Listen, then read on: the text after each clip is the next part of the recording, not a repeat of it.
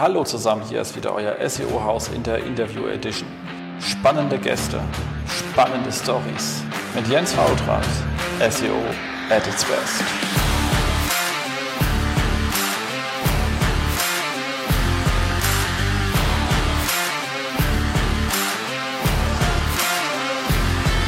SEO-Haus, stay tuned.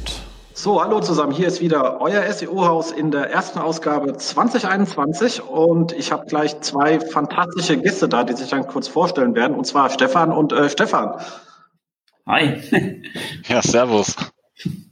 Super, dann würde ich doch sagen, ähm, fangen wir mal so ähm, gegen das Alphabet an und beim Herrn äh, Walcher. Okay, also ja, Stefan Walcher aus München. Hallo, Servus. Ähm, genau, ich bin Head of SEO bei der DIVAE hier in München, äh, große Agentur, ähm, großen SEO-Bereich. Ähm, ja, wer mich noch nicht kennt oder mich noch nicht sprechen gehört hat, ich habe so im SEO eigentlich ein bisschen alles das gemacht, was man so machen kann. Ich war mal bei Microsoft äh, als Inhouse-SEO und bei der Suchmaschine Bing, äh, war dann bei Catbird Seed äh, als in, in der SEO-Beratung, dann äh, bei der 1&1, äh, dort mit dem fantastischen Markus Walter zusammengearbeitet und dann bei OnPage.org, jetzt Right. Ähm, und ja, jetzt seit vier Jahren bei der DIVAE und bin sehr, sehr glücklich, dass ich jeden Tag SEO machen kann. Servus. Schon, schon vier Jahre. Man hat irgendwie, das wären nur zwei oder so, weil echt Zeit vergeht so schnell. Das passiert so im Alter, Jens. Da möchte man ganz gern, dass die Zeit dann nicht mehr so schnell verläuft.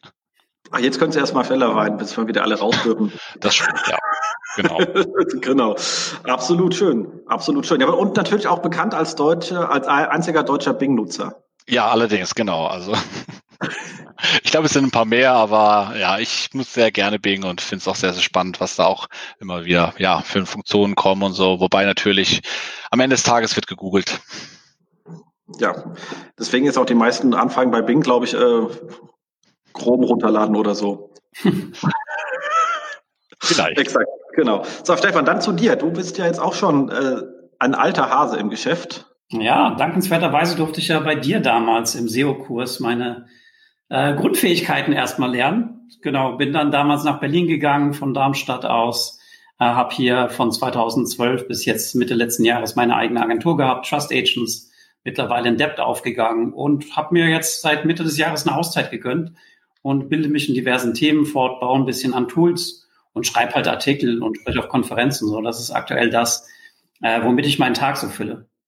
Ja, genau. Da hast ja auch, äh, glaube ich, vor drei Monaten so ein schönes Chrome-Extension rausgehauen. Hatten wir auch schon mal vor drei Monaten erwähnt. Aber jetzt, wo du da bist, kannst du ja selber noch mal drei Worte zu sagen.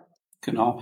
Es gibt ein Plugin von mir äh, für alle gängigen Browser. Das heißt SERP Keyword Scraper. Was ihr da machen könnt, ist einfach eine Suchanfrage bei Google stellen und dann habt ihr einen Tastaturshortcut oder klickt aufs Logo drauf und dann ziehen wir alle Keywords halt raus, die auf dieser Ergebnisseite drauf sind. Also egal, ob es in Suggest drin ist, ob das ähnliche Suchanfragen sind, diese Nutzerfragen, all das, was letztendlich so dargestellt wird, um einem selbst so ein Gefühl zu geben, was, was suchen die Leute rund um dieses Thema eigentlich und wie kann ich vielleicht meinen Content noch anreichern oder wo brauche ich halt einfach neue Landingpages, weil es eine andere Nutzerintention ist. Einfach SERP Keyword Scraper suchen, dann findet ihr es. Exakt, genau. Ansonsten hängen wir sowieso in die Shownotes rein und dann haben wir es da auch nochmal verlinkt. Äh, aber ist natürlich ein wirklich kleines praktisches Tool. Also gerade für jeden, der so irgendwie eine Themenrecherche sitzt, und sagt, okay, was gibt's jetzt eigentlich zu Salzwasseraquarien Wichtiges? Einfach mal googeln und auf den Button drücken. Perfekt. Genau, cool. So, Thema heute wird Wissen sein. Was erwarten wir uns denn eigentlich für äh, 2021? Was kommt da so auf uns zu?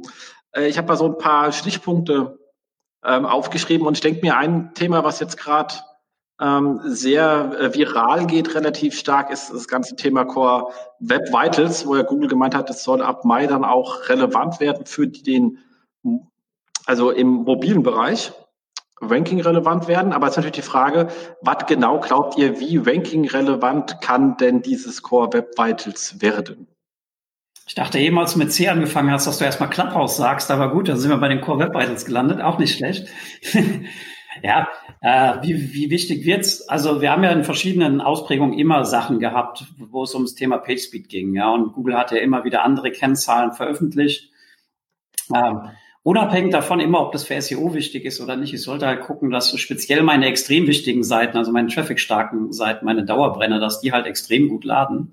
ähm, und dann halt letztendlich auch gute Scores halt haben. Ja, das ist ja eigentlich nur eine Aushilfsmetrik, wo ich halt der IT sagen kann, wir sind jetzt bei 70 von 100 oder wir sind jetzt hier im roten oder grünen Bereich. Ob das jetzt mega krass wichtig wird, ja, Google selbst sagt ja, das ist immer halt die Relation zu den anderen Seiten, wer halt eigentlich dort draußen ist. Und wenn du halt super relevant bist für die Suchanfrage und vielleicht 0,2 Sekunden langsamer lädst, dann wird dir jetzt noch nicht das Genick brechen. Aber durch die Bank halt schlecht oder schlecht langsam ladende Webseiten zu haben, das wird halt nicht ideal sein. Ja, also ich denke halt, dass es auf jeden Fall, ich finde es gut, dass es äh, kommt. Ich finde es gut, dass das äh, auch äh, angesprochen wird von Google, auch so, sagen wir so, die Sau durchs Dorf getrieben wird. Ähm, erinnert mich so ein bisschen an die Thematik mit HTTPS, also mit äh, sicheren Seiten. Ähm, da war auch dann ja Ranking-Faktor und ich glaube, es wird eh einen ähnlichen Impact haben. Das heißt, es wird jetzt, ähm, es gibt ja noch viele, viele andere Ranking-Faktoren. Das heißt, es wird einer von vielen sein. Ähm, das Gute ist, und das, warum ich das so auch ein bisschen feier, ist halt, äh, wie der Stefan schon gesagt hat, ähm, dadurch, dass halt dass, dass man diese Metrik hat, kann man dann auch wirklich da mit der mit der IT reden und sagen, hier schaut mal her, A, Google sagt, das ist wichtig, B, wir sind nicht gut genug, ähm, wir müssen was tun. Und aber da ist natürlich immer ganz wichtig, auch dann nochmals äh, abzuwerten, äh, zu bewerten, ähm, wenn es jetzt wirklich nur 0, also 0,2 Sekunden Verbesserung ist, das macht natürlich dann wahrscheinlich keinen großen, äh, keinen großen Effekt am Ende des Tages. Was ich aber immer auf jeden Fall jedem mitgeben würde, ist, wie Stefan auch schon gesagt hat, äh, die wichtigsten Landingpages, ganz, ganz wichtig. Und was auch leider oft vergessen wird, ist, dass halt auch die Buchungsstrecke im Nachhinein auch, auch entsprechend schnell ist, weil ähm, es bringt mir halt wenig, wenn jetzt meine Landingpage super, super schnell ist und die Core Web Vitals da alles in Top, äh, Top Ergebnisse habe. Aber sobald ich dann auf Kaufen klicke und sobald ich in den, äh, ja, äh, in den, in den Kaufprozess reingehe, dann werden die Seiten halt langsam, schlecht und äh, ja, die UX sinkt extrem. Ähm, das darf man auf jeden Fall auf keinen Fall vergessen. Das heißt, man sollte auf jeden Fall äh, sich nicht nur die Landingpages anschauen, äh, man tut den Usern was Gutes, man sollte auch den Kaufprozess noch berücksichtigen. Ja, und das ist jetzt ja auch gar nicht mehr nur rein PageSpeed-spezifisch. Wir haben ja auch hier Cumulative Layout Shift, also wie sehr ändert sich das Layout. Also wer kennt es nicht von den Tageszeitungen, liest gerade und dann zack ist irgendwas anderes da. Ich weiß nicht, ob es eine Eigenart von mir ist. Ich klicke auch immer Texte an mit der Maus, wenn ich am PC sitze. Und dann nervt mich das halt immer, wenn ein Werbebanner reingeschoben wird. Dann klicke ich auf einmal auf den Werbebanner. Äh, ich glaube, so kann man auf jeden Fall bei mir auch die Ad-Klicks auf jeden Fall signifikant steigern. Ja, und dieser Shift, den du gerade beschreibst, Stefan, ist natürlich, wenn du jetzt eine langsame Verbindung gerade hast. Ich sage mal das Beispiel, du bist am Handy unterwegs, ähm, du hast äh, schon viel zu viel gesurft im Monat und dann bist du gedrosselt und dann äh, lädt die Seite halt und dann bist du halt am Lesen, weil die Seite ja, der Text vielleicht schon da ist oder äh, und dann shiftet das ganze Zeit die ganze Zeit und dass die Seite wächst, geht hoch und runter und du bist eigentlich nur, wo habe ich eigentlich gerade auf? Das nervt halt ungemein und ähm, das ist natürlich sehr sehr ärgerlich. Also äh, wie du schon sagst, es ist auf jeden Fall, es tut den Usern auf jeden Fall sehr sehr gut, dass da dieses Thema jetzt auch äh, ja, genutzt wird von Google. Ich glaube, Verwirrung kommt halt immer rein durch diese Differenz zwischen den Labordaten und diesen ähm, Felddaten, die es halt einfach gibt. Also Felddaten sind ja die von wirklichen Nutzern und die Labordaten ist ja quasi die klinisch saubere Umgebung, ja. Und dann kommen halt immer andere Werte raus, weil, wie du sagst, der eine ist in der U-Bahn unterwegs, ländliche Region. Das ist halt nochmal was anderes, ob du mit dem Handy im Wi-Fi drin hängst oder halt gerade mit 3G, 4G, 5G unterwegs bist. Ja, grundsätzlich genau, Statistik einfach. Man muss halt einfach berücksichtigen, muss schauen, wie die Daten ermittelt werden und dann bedenken, okay, es, ist, es gibt immer Ausreißer und so weiter. Man sollte vielleicht ein Mittelding aus beiden nehmen. Also wenn meine Labordaten sehr, sehr gut sind, aber meine Felddaten sehr, sehr schlecht sind, dann liegt es vielleicht einfach daran, dass halt die Leute halt, äh, die es halt nutzen, vielleicht sind zu wenig Datenpunkte gesammelt worden, das kann ja auch sein, und äh, oder ich habe einfach Pech gehabt, oder es gibt wirklich einen Grund. Also das ist ja auch ein Indiz dafür, dass da irgendwas schlecht ist. Also man sollte auf jeden Fall beide Werte sich immer anschauen. Absolut. Ich, wobei, glaube ich, schon im Markt eine ziemlich große Verwirrung ist, dass es überhaupt zwei Werte sind. Das ist viel nicht bewusst und dann ist viel nicht bewusst, wie diese Felddaten zusammenkommen. Obwohl Google das relativ deutlich sagt, ähm, dass es ja die von Chrome zurückgemeldeten Werte sind. Das heißt, wenn halt Leute wirklich im Edge rumsurfen, haben sie halt ganz andere Werte, als wenn ich dann das bei mir im LTE teste oder ähnliches. Und da sieht man schon auch wirklich größere Herausforderungen. Ich meine, wir sind ja auch stark im Verlagsbereich unterwegs. Da ist ja das ganze ähm, kumulative Layout-Shift ein Riesenthema und auch richtig schwer, weil das liegt meist nicht an der Technik, sondern an Vermarktungsthemen, die nicht so ganz trivial zu lösen sind, ähm, die dann schon groß sind. Aber was ich auch wirklich oft oder nicht sehr verbreitet sehe, jetzt gerade auf Kundenseite, ist, dass man sich überhaupt mit diesen Felddaten auseinandersetzt in größerem Maße und sich mal anschaut, wie stehe ich eigentlich zu meiner Peer Group da? Was ja relativ einfach ist, weil diese Felddaten sind ja öffentlich. Ich kann mich ja drauf connecten, die liegen ja alle in so einem lustigen BigQuery rum und werden auch immer wieder aktualisiert. Und ähm, der ist also, wir haben jetzt doch für ziemlich viele Kunden erstmal so ein Konkurrenz-Dashboard aufgesetzt, weil ich kann ja draufschauen, ähm, legt dann einfach mal ein Data Studio drauf, visualisiert es weg und sagt, wie stehe ich jetzt im Vergleich zu ähnlichen Blättern, wie Blatt zum Beispiel. Ähm, und da sieht man eigentlich auch, wo man hingehen muss, ob die anderen schon was tun. Aber wie habt ihr das so Erfahrungen gesammelt? Ist den Leuten klar, dass diese Daten eigentlich öffentlich sind, auch für die Marktbegleiter und dass man sich da mal vergleichen kann? Also meine Erfahrung ist, dass das vielen gar nicht bewusst ist. Ähm, die hauen halt gesagt, die, ihre UL rein, sehen, dass der Wert nicht gut ist und äh, da, das war's dann eigentlich so von der von der ähm, das, was die viele machen einfach. Ich glaube, wie du es gerade beschrieben hast, das finde ich ein sehr smartes Vorgehen und sollte jeder auf jeden Fall tun, dass er halt wirklich die Konkurrenz auch immer im Blick hat, weil es geht ja auch immer darum, Argumente zu haben im eigenen Unternehmen. Und wenn ich dann sagen kann, schaut mal her, ähm, unser, unser größter Konkurrent ist viel, viel besser als wir, ähm, da äh, hat man auf einmal ganz neue Möglichkeiten, die man damit äh, Sachen umzusetzen. Also das ist auf jeden Fall eine sehr gute Strategie, um da einfach Argumente zu schaffen. Ähm, klar, es ist auch ein guter Benchmark, aber ich glaube, primär geht es erstmal darum, dass die Leuten wirklich zu zeigen, äh, Argumente zu haben, dass man da was macht, weil es ist vielleicht auch allen nicht so bewusst, äh, was es für Folgen hat, weil ähm, vielleicht man immer nur gar nicht die Seite selber gar nicht so bedient, wie es ein User macht. Und darum sollte man sich die Daten auf jeden Fall mal anschauen.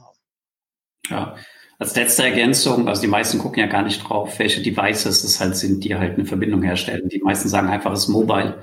So, wir hatten es halt immer, die IT sitzt dann da halt mit ihren neuesten iPhones, testet die Sachen aus und dann sagst du denen, ja, aber euer Durchschnittsnutzer, der ist noch mit Android 7 unterwegs, auf dem Mittelklasse-Phone. So, das ist halt eine ganz andere Ladegeschwindigkeit und das ist den meisten einfach nicht bewusst. Das ist einfach nur Mobile versus Desktop und das war's. Ja, das ist das gleiche wie wenn Webseiten konzipiert werden, wo der Designer mit dem äh, riesen Bildschirm da sitzt äh, und das Ganze dann so Layouts dafür fabriziert mit äh, Hochauflösen. Das sieht natürlich total super aus. Aber wenn du halt eine Zielgruppe hast, die halt noch äh, mit Röhrenbildschirm unterwegs ist, dann äh, und eine ganz schlechten Auflösung, weil die Rechte so alt sind, da hast du genau die gleiche Situation. Also ähm, dieses Reinversetzen in die Zielgruppe und auch wirklich so das Gleiche zu erleben, ist unglaublich wichtig. Und das geht auch natürlich jetzt mit den ganzen Sachen PageSpeed und Co. Und ähm, ich glaube, diese Daten, die da sind, sollte man auf jeden Fall sich mal damit beschäftigen, sich sie genau anschauen. Ähm, da auch dann Thesen ableiten und daraus Maßnahmen dann weiter ableiten.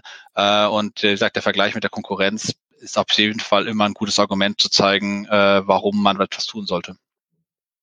Absolut. Und was ist so, wenn ihr sagt, okay, ich habe jetzt wenig Ressourcen so auf die Schnelle, was ist, haltet ihr von so Ansätzen wie einfach mal einen Cloudflare vorschalten oder ähnliches? Das machen halt sehr viele immer noch viel zu wenig. Also es fängt ja schon bei Caching an, Zwischenspeichern, Sachen halt ablegen. Ja, keine Ahnung, wo spiele ich welchen Statuscode eigentlich aus und so weiter. Also klar, CDN-Netzwerke, die helfen. Ja, aber die allermeisten Webseiten, die da Probleme haben, ist ja dann vielleicht gar nicht der große Verlag, sondern selbst dann halt der kleine Blog beispielsweise.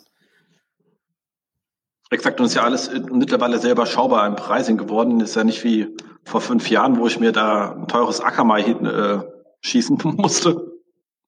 Also, also ich glaube, dass sowas wie Cloudflare ist auf jeden Fall ähm, ne, ne, es ist also es ist eine Lösung, aber es ist nicht die Lösung. Also man kann, wenn man das macht und wenn ihr jetzt große Probleme habt, dann kann man das natürlich sowas vorschalten, aber dann ist nicht die Arbeit nicht getan. Also ich kann nicht sagen, okay, egal, wir lassen jetzt alles andere so, also man sollte eigentlich sich damit ein bisschen Zeit verschaffen, um dann trotzdem die Seite noch zu verbessern. Und äh, wie Stefan schon gesagt hat, äh, es, es hakt ja schon meistens an den Basics einfach. Also da sind dann irgendwelche äh, Assets nicht, haben kein, kein, kein Cache-Datum und so weiter, GCP ist nicht aktiviert. Das sind so teilweise echt äh, schon serverseitige Sachen, die man eigentlich mal nutzen könnte, um ein bisschen was zu verbessern, aber nicht mehr das wird teilweise gemacht, sondern ähm, es geht eigentlich darum, wie die Seite sich halt anfühlt und sie soll schnell sein, aber klar, äh, wenn ich natürlich einen High-End-Rechner habe, dann wirkt das Ganze so auch. Ähm, ich glaube halt, wenn man Cloudflare nutzt, ist es eine gute Lösung. Ähm, hat natürlich auch sein, hier und dort ein paar Nachteile. Manchmal als SEO, wenn man dann drauf geht und als Googlebot sich deklariert, dann wundert sie sich, warum die Seite nicht gecallt werden kann. Ähm, aber was auf jeden Fall äh, gut funktioniert, ähm, da einfach ein bisschen diese, diese Core-Webseite zu verbessern. Aber ich glaube auch, wie schon gesagt, man sollte trotzdem seine Hausaufgaben machen. Und das wird dann leider vergessen. Also wir sagen, wir haben jetzt ein CDN, super, Thema erledigt, los, äh, lass uns wieder Marketingkampagnen oder andere Sachen machen. Und ähm, ja, ähm, das ist dann anstatt es noch besser zu machen oder vielleicht sich äh, ja noch mehr damit mit dem Thema zu beschäftigen. Absolut. Aber ich glaube, das haben wir jetzt auch gut behandelt. Kommt so ein nächstes äh, Thema, was mich umtreibt, ist AMP. Was glaubt ihr, wie lange wir diesen blöden Format noch halten, nachdem ihr Google jetzt gesagt hat, dass es mit der Umstellung im Mai auch andere also der Vorteil von AMP ist ja schlicht und ergreifend, dass ich in die Newsboxen kommen kann also ein News-Karussell Mobile, was äh, da relativ Eingangsvoraussetzung war und das lassen sie ja fallen. Ich bin gespannt, ob manche Publisher halt das Experiment dann einfach machen und sagen, ich schalte jetzt AMP aus. Ja, du hast ja jetzt erstmal die Aussage. Und es ist ja immer so gewesen, also bevor AMP damals ja kam, war es so, du hast gut gerankt und dann ist einfach der AMP-Artikel von dir angezeigt worden. So, ob jetzt andere halt jetzt wieder sagen, ich mache das Spiel halt andersrum, andere sind doch bei AMP mit drin und ich schalte es jetzt ab und hoffe dann wieder mit meiner normalen mobilen Seite reinzukommen. Das wird, wird interessant. Ja, also ich glaube halt, dieses ganze AMP-Thema ist eigentlich eine, war eine gute Initiative, gute Idee von Google. Also der, der Grundgedanke fand ich gut. Ähm, ansonsten das Ganze mit dem, mit dem Publisher, was du gerade beschrieben hast, Jens, das ist, ich zum Glück haben wir keine Publisher als Kunden. Das heißt, äh, ich muss mich mit diesem Thema zum Glück nicht so rumärgern, wie, wie du es gerade äh, tun musst. Ähm, was ich an AMP aber wieder gut finde, ist halt dieser Grundgedanke einfach. Also, dass du halt, äh, also damit sind eigentlich Seiten gezwungen worden, äh, wenn sie AMP äh, Bonus oder wie man es auch immer nennen mag, als noch das Icon da war, so weiter zu nutzen, äh, ja, schlanke Seiten anzubieten. Und ich muss sagen, das fand ich eigentlich als User ganz cool, ähm, dass das möglich war. Ähm, wie gesagt, ähm, als, als End-User dann. Und ähm, ich finde auch die, die Idee, dass man einfach eine Seite schnell macht, immer noch gut. Und äh, so gesehen würde ich sagen, warum man kann auch die Technologie, das Framework von AMP nehmen oder die, die, die, die man muss ja nicht AMP-konform sein. Also theoretisch könntest du auch eine nicht konforme AMP-Seite live stellen auf Basis von AMP und die Seite ist dann sehr, sehr schnell sehr, sehr äh, dünn und so weiter. Das ist wunderbar. Du bist halt keine AMP-Seite, also jetzt mal nicht für Publisher gedacht. Also das haben wir zum Beispiel für einen Kunden gemacht und haben dadurch natürlich eine sehr, sehr schnelle Seite geliefert, die halt ähm, jetzt nicht hundertprozentig AMP-konform war. Wir wollten auch gar nicht als AMP-Seite ranken, aber was wir gemacht haben damit ist, wir haben halt Seiten live gestellt, die sehr, sehr schnell waren und sehr, sehr viel schneller als das, was der Kunde ähm, vorher hatte. Also es hat auch was Gutes, aber wie gesagt, das ist der Grundgedanke, der was Gutes ist. Ich glaube halt, dieses ganze Sonderformate und so weiter, zwei Versionen, das ist als SEO da, muss ich sagen, finde ich nicht so gut, weil das ist halt immer schwierig, weil dann hast du mit Canonical Text, Duplicate Content, wer was rankt wann und so weiter. Und ich brauche natürlich auch die passenden Auswertungen dazu. Und sobald ich dann halt eine AMP-Version habe, habe ich kein Google-Tracking mehr drauf. Ich weiß halt gar, oder kein Tracking allgemein, ähm, weil es noch in, in Google Cache alles läuft. Also ich muss sagen, ich, diese Blackbox, die gefällt mir halt nicht. Ne? Aber der Grundgedanke, den finde ich eigentlich ganz gut. Ja, dann hoffen wir mal, dass es ausstirbt. Ähm, semantische Auszeichnung, auch so ein klassisches ähm, IT-SEO-Thema interessiert ja außer dem SEO erstmal keinen. Es kümmert sich erstmal keiner drum. Aber was sagt ihr so, was, was glaubt ihr, wo da die Reise hingeht? Wenn wir wirklich schöne, bunte Kacheln damit bekommen. Ähm, aber wir haben ja auch so ein bisschen Katz und Maus mit Google gespielt. Immer wenn sie was Neues rausgehauen haben, ich meine, das letzte Mal, glaube ich, das FAQ, dann wurde alles FAQt und die ganze Server war voller FAQs und dann ähm, hat Google da wieder stückchenweise zurückgerollt und zeigt sie nicht mehr so stark an. Ähm, aber glaubt ihr, dass das Google da lernt und wenn das nächste Mal irgendwas ausrollt, nicht gleich jeden, der es einbindet, auch anzeigt oder werden wir da weiterhin mit denen ein bisschen Katz und Maus spielen?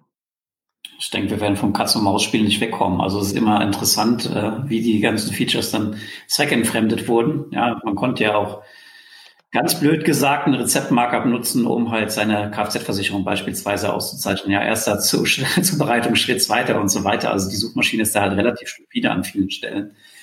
Ähm, es nimmt halt leider immer Überhand äh, und da haben wir SEOs natürlich auch unsere, unsere Brötchen dran äh, mitverdient. Ähm, ja, ich würde halt immer gucken, was, was brauche ich erstmal ganz grundsätzlich? Ja, also wir haben ja eben über AMP gesprochen, da ist ja auch strukturierte Daten dann für Google News weiterhin wichtig, also dass ich das Artikel Markup drin habe, Publishing-Datum, wer ist der Autor und so weiter. Gibt es ja dann verschiedene Sachen, die halt einfach äh, vorgegeben sind. Und danach würde ich halt einfach gehen. Was habe ich für Contents? Was bediene ich für Keywords? Bin ich lokal unterwegs, dann sollte ich das Local Markup halt weiterhin reinnehmen.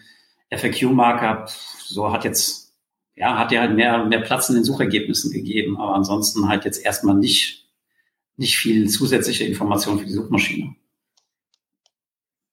Also ich glaube, ähm, ja, also das Katz-Maus-Spiel wird weitergehen. Das ist auch spannend. Das ist ja auch, äh, wie ein bisschen, SEOs sind ja auch kleine, kleine Wissenschaftler, die immer wieder was ausprobieren wollen. Was geht denn eigentlich? Wie kann man das Ganze eigentlich nutzen? Ähm, dass wir dadurch das Ganze natürlich ein bisschen ins Absurdum führen oder auch ein bisschen äh, äh kaputt machen vielleicht, äh, ist, so, ist auch ein Nebeneffekt. Aber ich glaube auf jeden Fall, dass da noch vieles kommen wird. Ähm, Im Grunde ist es ja für Google äh, eine wunderbare Methode, um Seiten, Inhalte besser zu verstehen. Also wenn ich ein Markup für FAQ verwende, dann äh, ist es ganz klar, es ist eine Frage, eine Antwort. Und ähm, wenn da, da wird noch sicherlich noch mehr kommen für, für mehr Inhalte. Ähm, und mein Tipp ist halt immer, äh, nur das anzubieten, was ich auch wirklich habe. Also dieses ganze, ja, ich, ich, äh, äh ich missbrauche ein, ein, ein, ein Markup, um irgendetwas zu faken oder so darzustellen. Ähm, das ist eigentlich für den User nicht so gut und ähm, der sich natürlich dann auch vielleicht, klar, ich habe natürlich mehr Sichtbarkeit in den SERPs, aber äh, wir wissen ja nicht, ob es da irgendwelche Penalties dann noch äh, in großem Maße kommen. Also es gab ja in der Vergangenheit schon irgendwelche Penalties im Sinne von, dass Google dann einfach hier die Sternchenbewertung weggenommen hat bei allen möglichen äh, Gutscheinportalen und so weiter oder Versicherungsvergleiche. Ähm, aber ich glaube, da kommt noch ganz, ganz viel. Ich glaube, es gehört zu dem ganzen Prozess dazu, dass Google äh, Inhalte besser verstehen wird. Ähm, und äh, ja, ähm, dieses am Anfang alles voll mit den mit diesen gut sichtbaren Suchergebnissen, also die halt durch diese äh, Auszeichnungen dann äh, erzeugt werden, äh, werden sicherlich immer wieder passieren, weil das ist der Algorithmus, der einfach lernt und auch äh, wo Google einfach sagt, okay, wir haben, bieten das jetzt an, wir unterstützen das Ganze, dann äh, merken, schauen sie halt, was passiert, sie schauen halt an, welche Ergebnisse da eigentlich dann das nutzen. Und dann wird das Ganze dann äh, fein getuned oder verbessert und entsprechend dann auch ja immer ja besser. Und ähm, das heißt, es wird immer wieder ein Katz-Maus-Spiel und es wird immer mehr kommen. Absolut. Und ähm, ich mal mit diesem ganzen Bubble, dass wir uns auch weiter rum damit rumschlagen müssen, diesen undokumentierten, ich nenne es immer so strukturierten Daten, die Google verarbeitet. Also ich kenne da viele Späße, wo Google auf OG-Text zurückgreift, was nicht sauber dokumentiert ist, aber doch diverse Fälle hatte, wo so bei Konkurrenten in den SERPs so schöne Bilder drin waren vorne dran mit noch so einem schönen Playbutton, das aussah wie so ein Video. Und dieses lustige Bild stand halt nur im OG Image Tag und sonst nirgendwo. Das war auf der Seite auch nirgendwo eingebunden, sondern nur da. Und die haben es immer da rausgezogen. Und das ist jetzt nur ein Beispiel, noch, noch, noch viel mehr. Ähm, was ja schon ziemlich bananisch ist, weil das ist nirgendwo dokumentiert, genauso wie gerne OG-Titles in Discover verwendet werden, anstatt der echte Titel und so etwas. Also da gibt es ja lustigste Sachen. Ja, also Google braucht ja irgendeine Struktur und äh, wir haben erstmal Schema.org oder halt Open Graph Text, die halt auch eine gewisse Struktur einfach vorgeben. Es ist natürlich blöd, wenn irgendwas anderes genommen wird, als du halt wirklich vorgesehen hast. Ähm, aber da ist halt wichtig, dann einfach zu monitoren, zu gucken, wie erscheine ich überhaupt und dann halt äh, zu gucken, wie man das Ganze halt nochmal anpassen kann. Ja, wäre halt nur schön, wenn sie es dokumentieren würden.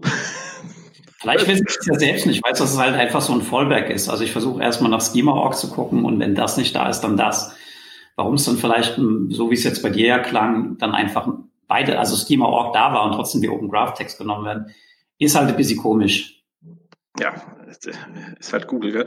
Ähm, aber glaube ich, so auch ein spannendes Feld ist für mich auch das ganze Thema Indexing. Ich meine, die haben jetzt das ganze um Stellung zu JavaScript-Crawling mitgemacht äh, und erlebt mit allen komischen Problemen, die dabei aufgetreten sind.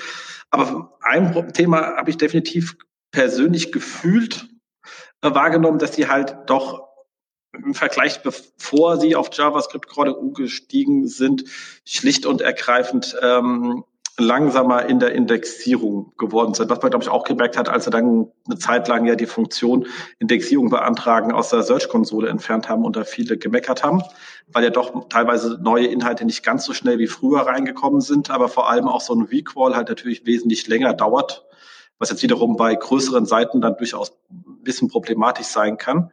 Ähm, was glaubt ihr, wird da auf uns zukommen in nächster Zeit? Willst du anfangen, Stefan? Oh ja, gerne. Ähm, also ich glaube halt, dass dieses ganze Thema mit dem langsamen Indexieren ist, äh, und ja JavaScript, dass es Zusammenhang gibt. Also im Grunde frage, vermute ich mal, das liegt an Ressourcen auch. Also man merkt es ja auch, wenn zum Beispiel große Updates sind, äh, was es dann auch für Folgen hat. Also da muss ja Google eigentlich alle seine Rechenleistung zusammenkratzen oder sammeln, um da natürlich entsprechend dann auch äh, diese Berechnungen zu machen. Und das ist natürlich so ein JavaScript-Rendering, was ja jetzt immer mehr passiert und auch durch diesen Mobile Crawler wird es auf jeden Fall, äh, ja, ähm, wäre das der Grund, äh, wird, würde es ja auch bedeuten, dass klar, Google versucht natürlich seine Ressourcen weiter hochzufahren, ähm, aber ich glaube halt, dass da wirklich eigentlich, dass wir das öfters, öfters mal wieder sehen werden, also so Schluck auf, dass einfach, wir sehen es ja auch zum Beispiel bei der Search-Konsole, dass da einfach mal Daten äh, einfach mal nicht erst äh, nach einer Woche erst wieder kommen, weil dann einfach so ein Schluck auf da drin ist. Und ich glaube, das ist ein Ressourcenthema. Ähm, Google wird daran arbeiten, wird es besser machen. Ähm, ich denke, es wird auch wieder schneller indexieren. Äh, sie werden auch schneller Inhalte verarbeiten. Äh, wann das passiert, keine Ahnung, aber ich denke mal, äh, sie werden sicherlich mit Hochdruck daran arbeiten, weil äh, im Grunde ist es ihr Core-Geschäft und sie brauchen halt neue Inhalte. Und wenn sie das nicht auf die Reihe kriegen, hätten sie ein ganz anderes Problem. Darum bin ich echt zuversichtlich, dass es bald wieder besser wird. Aber ich glaube, es ist auch eine, ja, wegen Ressourcen einfach. Ja, also ich habe ja verschiedene Möglichkeiten in der Hand, wo ich, wo ich einfach sicherstellen kann, dass meine neuen oder wichtigen Inhalte halt möglichst schnell in den Index kommen, ob das jetzt Sitemaps sind oder halt eine gute interne Verlinkung.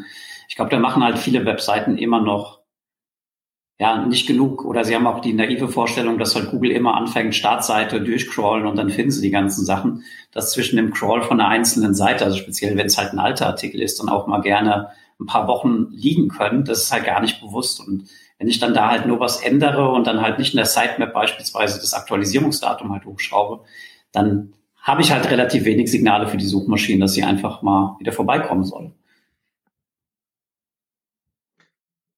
Absolut. Ich meine, was wir ja auch allerdings auch relativ stark sehen, ist ja, ist ja schon auch ein Paradigmenwechsel zu von vor sagen wir mal fünf, sechs, sieben Jahren. Ähm, ist ja dieses ma massive ähm, aufpassen, dass halt die Inhalte, die man hat, irgendwie eine Qualität haben. Also ich habe ja, was ich meine, früher hat man ja gesagt, komm, hau einfach alles rein, irgendwas bleibt hängen. Und äh, jetzt ist ja so, wenn du da teilweise bei so gewachsenen Seiten mal 80 Prozent der Inhalte rausschmeißt, dann hast du mal so signifikanten Uplift, so 50, 100, 200 Prozent äh, in, in sehr kurzer Zeit. Tja, also das Web ist ja nicht dafür vorgesehen, denke ich zumindest, halt alles irgendwie zu behalten oder alles, was digital ist. Ja, das war ja bei uns in der Agentur schon so. Da hast du 5000 Dokumente und keiner guckt halt mehr rein. Und man muss sich halt immer die Frage stellen, was habe ich eigentlich an Inhalten dort draußen? Was habe ich halt vor allem für URL-Strukturen? Ja, Google kann ja erstmal nur das crawlen, was du halt irgendwie verfügbar machst über Adressen. Und wenn ich dann halt meine Adressstruktur nicht sauber habe, dann habe ich halt das erste Problem. Wenn ich dann halt auch noch ein wachsendes Inventar habe, also zum Beispiel News publiziere noch und nöcher, dann wird das Ganze halt größer und größer und größer. Und irgendwann sinkt ja auch die Relevanz. Also die Pressemitteilung für 70. Dienstjubiläum von irgendwem, das interessiert halt dann keinem mehr. Ja, das muss halt Google auch gar nicht vorhalten. Ich kann das halt eigentlich problemlos auch irgendwann von der Webseite löschen. Und das sollte ich halt aus meiner Sicht auch einfach tun. Ja, ich kann gar nicht diese gesamten Inhalte dann wirklich qualitativ äh, weiter betreuen. Das ist ja meistens einfach nur Publish and Pray und dann vor allem Publish and Forgot. Also es macht ja keiner mehr was mit diesen Inhalten. Stefan. Dem habe ich fast nichts beizutragen. Also das ist, was Stefan sagt, also absolut. Also aufräumen, aufräumen, aufräumen. Ähm, ich weiß, im Publisher-Bereich ist natürlich ein bisschen äh, schwieriger, sich von Inhalten zu trennen, weil es könnte ja wieder äh, eine Ad-Impression dadurch generiert werden. Aber das Aufräumen. Also da, was, was da teilweise für alte Informationen drin sind. Und ich sage immer so ein Pressebereich auf einer Webseite und da sind dann Pressemeldungen von 2006 drin und so weiter. Ja, vielleicht brauche ich die noch für irgendein Archiv und irgendwann, dass mit Leute was nachlesen können. Aber ganz ehrlich, ähm, wie relevant ist das Ganze noch? Und äh, aufräumen und dann, wenn, wenn, wenn, da hat Google das auch viel einfacher. Also Absolut. Also ich finde, ist halt ein riesen. Ich kann halt noch sagen, wenn man so, das, was wir uns damals äh, zu meinen schönen Magenta-Zeiten auf der T-Online rumgeschlagen haben mit, wie kriege ich ähm, sinnvoll die Sachen verschlagwortet, Schlagwortseiten, Paginierung rein, und zwar, wenn es geht, irgendwie logarithmisch, damit Google möglichst alles relativ schnell kriegt, ähm, sind wir jetzt genau auf der anderen Seite und sagen, du, ähm, lösch den Scheiß halt. Weil zieht dich halt eher runter äh, und Google kommt eh nicht sauber durch, weil du siehst halt, wie lange die brauchen würden für einen Recall. Ähm, also was ja. ich immer empfehle, ist einfach sich auch mal seine Daten anzuschauen. Also was funktioniert gut und was funktioniert nicht so gut. Und wenn etwas nicht gut funktioniert, ist es ja nicht gleich schlecht. Es gibt ja Gründe dafür. Vielleicht ist die Seite ganz schlecht intent verlinkt und so weiter. Aber dass man sich das einfach mal anschaut, ähm, weil eigentlich sind doch die wichtigen guten Inhalte, die sind, sollten auch gut verlinkt sein. Und äh, dann, äh, wenn ich da eine Veränderung mache oder halt etwas Neues hinzufüge in neuer, neuen URL, dann äh, ist ja schon allein schon die, die interne Verlinkung durch eine Sitemap und so weiter, hast du auf jeden Fall da die, die Linkpower, die drauf geht und dann sollte auch der Bot relativ schnell da vorbeikommen. Und wenn es dann auch guter Inhalt ist, der dann vielleicht noch geshared wird, und jetzt sage ich mal hier auch Social Media und so weiter. Das heißt also, es entstehen äh, externe äh, Empfehlungen in irgendeiner Form und das heißt, äh, der Google Chrome kriegt dann mit, dass irgendwie eine URL ganz oft aufgerufen wird. Dann wird der Googlebot sich definitiv mal vorbeikommen und schneller als vielleicht bisher, weil er sagt, hey, da ist irgendwas Spannendes, ich schaue mir das einfach mal an. Also dieses, ich, das ist auch eine Sache, die ich auch wirklich jedem empfehlen kann, einfach sich die, die Web-Controlling-Daten einfach genau anzuschauen und diese Daten auseinanderzunehmen und sich zu überlegen, okay, äh, wo habe ich denn eigentlich meine, meine, meine, meine, meine, meine Hotspots, wo ich einfach noch mehr machen kann. Und das ist immer gleich wichtig. Da unterstellst du aber, dass die ganzen Webmaster sich Gedanken machen über ihre Webseiten, was sie Soll Agenturen machen, dann, soll die Agentur, dann sollen sie Agenturen beauftragen, damit die machen die sich Gedanken. Aber ja, du hast vollkommen recht. Es ist, aber wenn ich eine, eine, eine Webseite habe, äh, dann habe ich ja auch, äh, jetzt gehe ich mal von größeren Seiten aus, ist nicht so der mein, mein privater Blog zum Beispiel. Aber was ich dann ja mache, ist ja, ich schaue mir dann, ich sollte mir auf jeden Fall, ich habe ein Ziel vor Augen. Ich will zum Beispiel mehr Traffic generieren, ich will Traffic steigern und dann überlege ich mir, wie kann ich das machen? Danach, wir brauchen neue Inhalte. Aber zu welchem welchem Thema denn? Dann gibt es natürlich die klassische Redaktionskonferenz, dass man sich dann überlegt, was ist denn so, hot, äh, so tolle Themen. Gleichzeitig sollte man das aber auch durch eine Keyword-Recherche und auch natürlich mit Google Trends und so weiter sich einfach mal anschauen, was gerade so läuft. Und dann äh, gleichzeitig sollte man auch schauen, was haben wir denn eigentlich gerade, was können wir denn aus unseren bestehenden Daten lernen und was können wir daraus äh, noch besser machen. Äh, und ich glaube, wenn man diesen Prozess komplett ignoriert, dann ist es echt äh, großes, großes Problem, weil dann äh, ist es eigentlich nur, ja, wir schmeißen einfach alles hin, Google wird schon irgendwas äh, fressen. Und das ist so ein bisschen wie früher Content is King Zeiten, äh, wo dann einfach äh, Webseiten einfach nur Inhalte einfach nur massig rausgehauen haben. Äh, und äh, da gab es ja dieses tolle äh, Portal, das irgendwie jetzt 10.000 Anleitungen hatte, wie man ein Glas Wasser trinken kann. Ähm, das wären die Zeiten, wenn, wenn man das nicht macht. Und das wollen wir ja gar nicht. Wir wollen ja eigentlich den Usern eine tolle Experience bieten. Und der User ist sehr verwöhnt. Der äh, wenn der, wenn der, wenn der, wenn der, wenn die Navigation nicht gut ist, wenn irgendwas nicht passt, dann ist der User weg und googelt weiter. Und das ist halt, äh, das, das wird immer schwerer, weil es immer mehr Seiten gibt und immer mehr Inhalte. Und das sollte man nicht vergessen. Also sollte man sich auf jeden Fall die Zahlen anschauen. Wenn das ein Webmaster noch nicht macht, oder jetzt Webmaster, ich weiß nicht, ob der Begriff noch aktuell ist, aber wenn jemand, der, der mit einer Webseite arbeitet, der sollte auf jeden Fall sich auch die Daten dazu anschauen und daraus lernen. Also was ich habe. Und natürlich aber auch darauf schauen, was ich noch haben könnte. Ja, aber wie steuere ich jetzt ähm, sauber ähm, meine Indexierung durch, wenn Google und so Sachen wie PrefNext nie angewendet hat? Was ja auch ein Spaß ist, man hat es jahrelang als SEO eingebaut, aber eigentlich hat offensichtlich nie jemand versucht rauszukriegen, ob das irgendwas bringt, weil offensichtlich hat es ja gar nichts gebracht, weil es war ja nie eingebaut, weil Google. ähm, aber jetzt kommen wir mit so Gags rum und sagen, du, wenn wir öfters einen No-Index auf einer Seite sehen, dann betrachten wir das als äh, 404, als Soft 404 und dann kommt da gleich rum von wegen, oh, dann werden ja alle Links gar nicht mehr mitgenommen.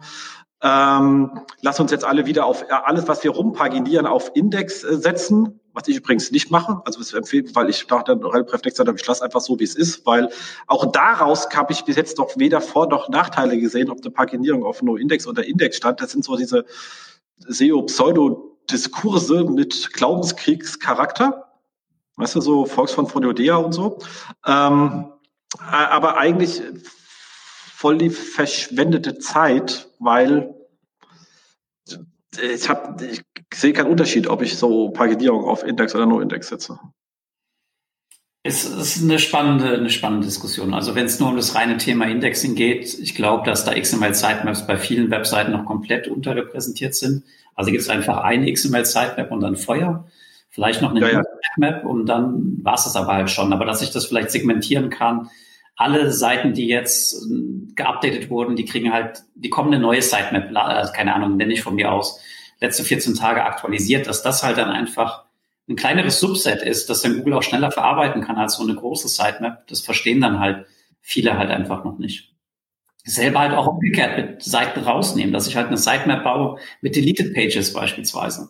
Wenn die halt ja, vorher auf der 75. Ebene gehangen haben, also sorry, also wie häufig soll denn Google da vorbeikommen? Ja, die haben halt nur die begrenzten Ressourcen und die wollen sie halt möglichst sinnvoll einfach, einfach nutzen. Und ich finde es halt immer spannend, in die GSC einfach reinzugucken und zu, äh, zu schauen, wie viele Adressen machen denn x Prozent meines Traffics eigentlich aus? Ja, du hast es meistens, wenn es eine starke Marke ist, dann macht vielleicht die Startseite so 10 bis 20 Prozent der kompletten organischen äh, Zugriffe aus und dann bist du halt nach 50 Adressen bei 60 Prozent beispielsweise. Und dann kommt halt noch ein paar andere, die so vielleicht zweistellige Klickzahlen haben und so weiter. Und wenn man das dann halt einfach gegenüberstellt mit einem Inventar von einer Million URLs beispielsweise, dann sagst du halt, okay, Leute, pass mal auf, nach nicht mal 1000 URLs, da kommt überhaupt niemand mehr über Google dort rein. Ja, also warum brauchen wir das dann halt für die Suchmaschine oder brauchen wir das auch für den Nutzer? Ja, die meisten Seiten, die haben ja keine einzige Page Impression im ganzen, im ganzen Kalenderjahr. Ja, das machen wir auch immer. Das ist eines der, allerersten Auswertungen, die visualisieren wir auch immer klassisch in so einer ähm, XY-Matrix halt ab, weißt du, unten Prozentzahl der Seiten und oben Prozentzahl des Traffics und da bist du so ja, hast du dann so spätestens nach 20 Prozent bis 200 Prozent. Also das, ähm, und zwar Impressions, nicht mal Klicks. Also das ist schon relativ äh, klasse. Und wenn du dann noch mal das Gleiche noch aus Analytics nimmst und sagst, alle Page Views, egal woher, und dann bist du bei 30 Prozent, auch bei 100 Prozent, dann sagst du nicht mal auf deiner eigenen Seite sucht sich, guckt sich irgendjemand den Scheiß an. Also selbst wenn er schon da ist, klickt er sich nicht mal bis dahin durch. Das ist auch so die Punkt, wo ich sage, du, ich habe einfach gar keinen Bock, über No-Index oder Index auf einer Paginierung zu sprechen. Abgesehen davon, dass eine paginierte Seite, also wir reden jetzt mal, also ich habe jetzt mal eine klassischen, was ich was, Produktkategorien, da sind 50 Produkte drauf, ich paginiere dann durch und dann breche man mal intern den Page-Rank und dann ist auf so einer paginierten Seite, die ja nur die eingehenden Links der anderen paginierten Seiten hat, da ist dann ein interner PageRank von 0, hast du nicht gesehen, homöopathisch, der dann halt auf 50 Produkte plus den ganzen Boilerplate verteilt wird. Also da kommt eh nichts an. Also Abgesehen davon, die meisten Produkte, die haben ja überhaupt kein Suchvolumen. Ja, also äh, wenn ich halt einfach schaue, welche Produkte sind denn bekannt, wenn du jetzt ein Modeanbieter bist, so der kennt, also das, das das weiße T-Shirt von Levi's, das hat halt einfach kein Keyword, außer weiße T-Shirt von Levi's. Das trifft aber halt auf 20 T-Shirts von Levi's halt einfach zu. Heißt, die Nutzerintention ist dann eher eine Kategorieseite als das Produkt. Und äh, meistens ist halt dann die Diskussion so ein bisschen äh, am, am Ziel vorbei, weil ich muss ja auch gar nicht alles erreichbar machen. Wenn danach keiner sucht, warum soll ich es denn einfach auch gut intern verlinken? Also welches Absolut. Problem möchtest du überhaupt lösen, mein Freund? Das ist halt eigentlich immer so die, die, die erste Frage, bevor es halt überhaupt darum geht, sich über sowas Gedanken zu machen. Absolut, bin ich voll bei dir, finde ich äh, sehr pragmatisch und Ansatz. Ja, ähm, ich finde auch, also mit der Sitemap, das ist echt, äh, ja, könnte man viel mehr machen. Ähm, da auch immer der Hinweis, äh, zusätzlich nochmal als Ergänzung zu, was Stefan gesagt hat, was viele Leute immer glauben, sie müssen alle URLs in die Sitemap reintun. Ähm, das ist gar nicht notwendig. Also warum packe ich nicht einfach nur die wichtigsten Seiten rein oder auch diese Segmentierung halt? Also ähm, es ist halt so, dass da oft immer alles reingepackt wird und das ist halt auch nicht so zielführend. Und was ich noch glaube, was noch sehr hilft bei der Indexierung, ist interne Verlinkung einfach. Also wenn ich da wirklich mir eine gute Struktur überlege und äh, auch die, die Möglichkeiten schaffe und äh, dann habe ich auch natürlich dann die, die Möglichkeit oder die hohe Wahrscheinlichkeit, dass der Crawler schneller auf diese Seiten stoßt. Aber wie Stefan schon sagt, wenn sie nicht relevant sind, dann muss ich sie auch nicht äh, verlinken. Also ähm, vielleicht kann ich sie da durch irgendwelche Maskierungen oder Co. Äh, dem User trotzdem irgendwie verfügbar machen über die Suche, wie auch immer. Aber äh, wenn eigentlich da das ein absolutes ja, Einzelfall ist, dann brauche ich da auch diesen Link nicht dazu. Und äh, was dann auch ganz wichtig ist, äh, glaube ich auch, was die Indexierung vorantreibt oder unterstützt, ist einfach Marketing, also Branding. Das heißt, wenn ich halt wirklich dann für meine Sachen dann auch Werbung mache und entsprechend da auch aktiv bin und ähm, dann auch wirklich äh, Traffic bekomme auf, auf auf Kategorieseiten oder wie auch immer, dann äh, habe ich natürlich auch eine hohe Autorität. Das heißt, äh, dass, äh, dass dieses Crawling auch dieser Seiten und alle, die davon verlinkt sind, haben natürlich dann nochmal beim Crawler eine hohe Priorität. Das heißt, auch damit kann ich das Indexieren beschleunigen. Ähm, ja, das sollte auf jeden Fall auch immer berücksichtigt werden und nicht vergessen werden. Ja, vielleicht noch ein, ein Wort zu PrefNext. Ich hatte jetzt äh, gerade mir eine Webseite angeschaut, da hat Google wirklich dieses PrefNext-Tag gefolgt. Das war bei einer WordPress-Seite. Ähm, und es war eine unendliche PrefNext-Verkettung. Also es ging dann halt bis 100.000 durch. Und die waren halt alle schon leer, die Seiten, aber das weiß WordPress nicht. Und Google hat das durchgecrawlt. Also ich habe die ganzen Seiten dann halt in der Search-Konsole auch gefunden. Entweder teilweise auch bei gecrawlt nicht indexiert. Das ist vielleicht auch noch so ein Report, den man sich ab und an mal anschauen kann, was da eigentlich aufläuft. Aber Google scheint es auch heute immer noch auszuwerten. Also ich habe wirklich geguckt, ich habe nirgendwo sonst einen Link gefunden auf diese Seite 27.812. Ähm, aber über PrefNext waren die halt miteinander verknüpft. Also das, äh, vielen Dank dafür. Das ist, glaube ich, auch eine wichtige Einschränkung zu dem Thema. Sie haben ja gesagt, Sie haben PrefNext nicht implementiert. Was heißt diese Logik zu verstehen, dass das ein Seitenkonstrukt ist, was eigentlich zusammengehört, haben Sie nicht implementiert.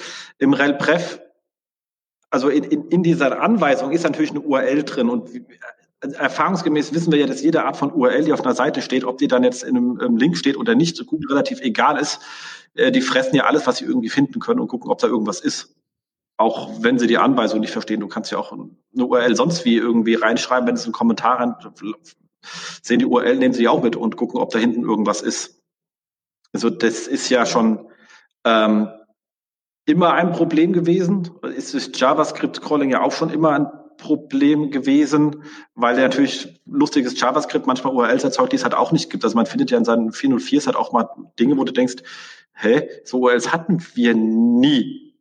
Und das ist dann immer, wenn Google anfängt, irgendwie komischen Kram äh, äh zusammen zu knullen und dann muss man sich halt mit irgend so Pseudo-URLs auseinandersetzen, nur weil Google denkt, es muss da irgendwas bauen. Also ich sag nur, die, die ganzen früher, die IVW-Pixel-URLs äh, bei der T-Online hatte irgendwie 13 Millionen 404er für, for, for nothing. Und habe dann gesagt, könnten wir vielleicht mal per Robots-Text ein Verzeichnis sperren? Und dann kam von der Technik, das haben wir gar nicht, das Verzeichnis, warum sollten wir das sperren? Ich so, ja, frag nicht, sperr's einfach. Bot crawlt da rum, das können wir uns sparen, den Kram. Aber das ist halt nochmal ein guter Hinweis, ja. Also ganz, also alles, was letztendlich eine mehr oder minder dynamische URL hat, also ein Zeitstempel hinten dran, das ist auch heute halt noch ein Problem. Ja, also ah, damals ja. bei, einem Online-Shop, der hat halt seine JavaScript-Datei, die hatte immer ein Fragezeichen hinten dran äh, mit einem Tagesparameter. So, es war halt komplett für die Füße. Da kannst du das dann halt nicht durchcachen als Suchmaschine. Ähm, und sie hatten halt super viele Crawls und einfach auf diese täglich neue, neue JavaScript-Datei oder neue URL ist es ja eigentlich, nur ist eigentlich dieselbe Datei und da muss man halt einfach aufpassen, was man da halt für Adressen produziert, egal ob es Bilder sind, Assets, also andere Assets oder halt meine ganz normalen Produkte das Szenario, was du gerade noch beschreibst, Stefan, das hat noch ein ganz andere Problem. Also wenn du jetzt zum Beispiel JavaScript oder CSS-Datei so mit Versionen ver versehst und dann sagen, die alte Version löscht und dafür die neue dann verfügbar machst, ähm, das hat, glaube ich, auch äh, John Müller mal, glaube ich, irgendwann mal äh, auch angesprochen oder äh, Martin Split, ich weiß nicht mehr genau, wer von den beiden, dass halt äh, Google dann, äh, wenn er diese, wenn sie die Seite rendern, immer noch vielleicht noch im, im Cache die alte Version URL haben, die ja die nicht mehr vorhanden ist, also das ist die alte CSS-Datei, weil es wieder eine neue Version gibt. Und dann hast du natürlich dann noch ein größeres Problem, weil dann ist auf einmal die Seite halt äh, im, ja, beim Rendering von Google auf einmal ja nicht mehr, äh, also nicht mehr so, wie es eigentlich sein sollte. Und das macht natürlich noch ein größeres Problem. Also Visionierung von JavaScript-Dateien, CSS-Dateien, äh, auch schon aus, aus, aus, ja, aus Ranking-Faktor sich auf keinen Fall machen. Ähm, wie gesagt, das sieht man auch dann in der Cache-Version, wie die dann komplett zerrupft ist, weil halt genau das passiert ist. Also ich hatte einen Kunden, der das auch gemacht hat. Ähm, sollte man auf jeden Fall vermeiden. Ja, machen ja auch manche, wissen viele nicht, aber gerade wenn man so mit WordPress unterwegs ist, so diverse von diesen ähm, Caching-Plugins fangen ja auch an, diese Zeitstempel hinten dran zu machen, wenn man die aufruft, damit sie wissen, wann sie bei dir wieder ähm, devalidieren müssen. Aber das heißt natürlich, dass Google beim jeden Mal aufrufen andere JavaScript-Dateien mit dem gleichen bekommt. Also, und das ist viel nicht bewusst. Also da muss man ein bisschen bei den Caching-Plugins auch aufpassen, was die da komisches machen. Ich meine, wir sind ja alle, du hast ja, ähm, ich habe das wurde ja schon gesagt, dass du auch eher so der Nicht-Programmierer bist. Das geht mir ja genauso. Wir kommen, wie erzählt, wir kommen aus dem gleichen Studiengang. Da war das mit dem Programmieren nicht so. Wir haben Bücher sortiert.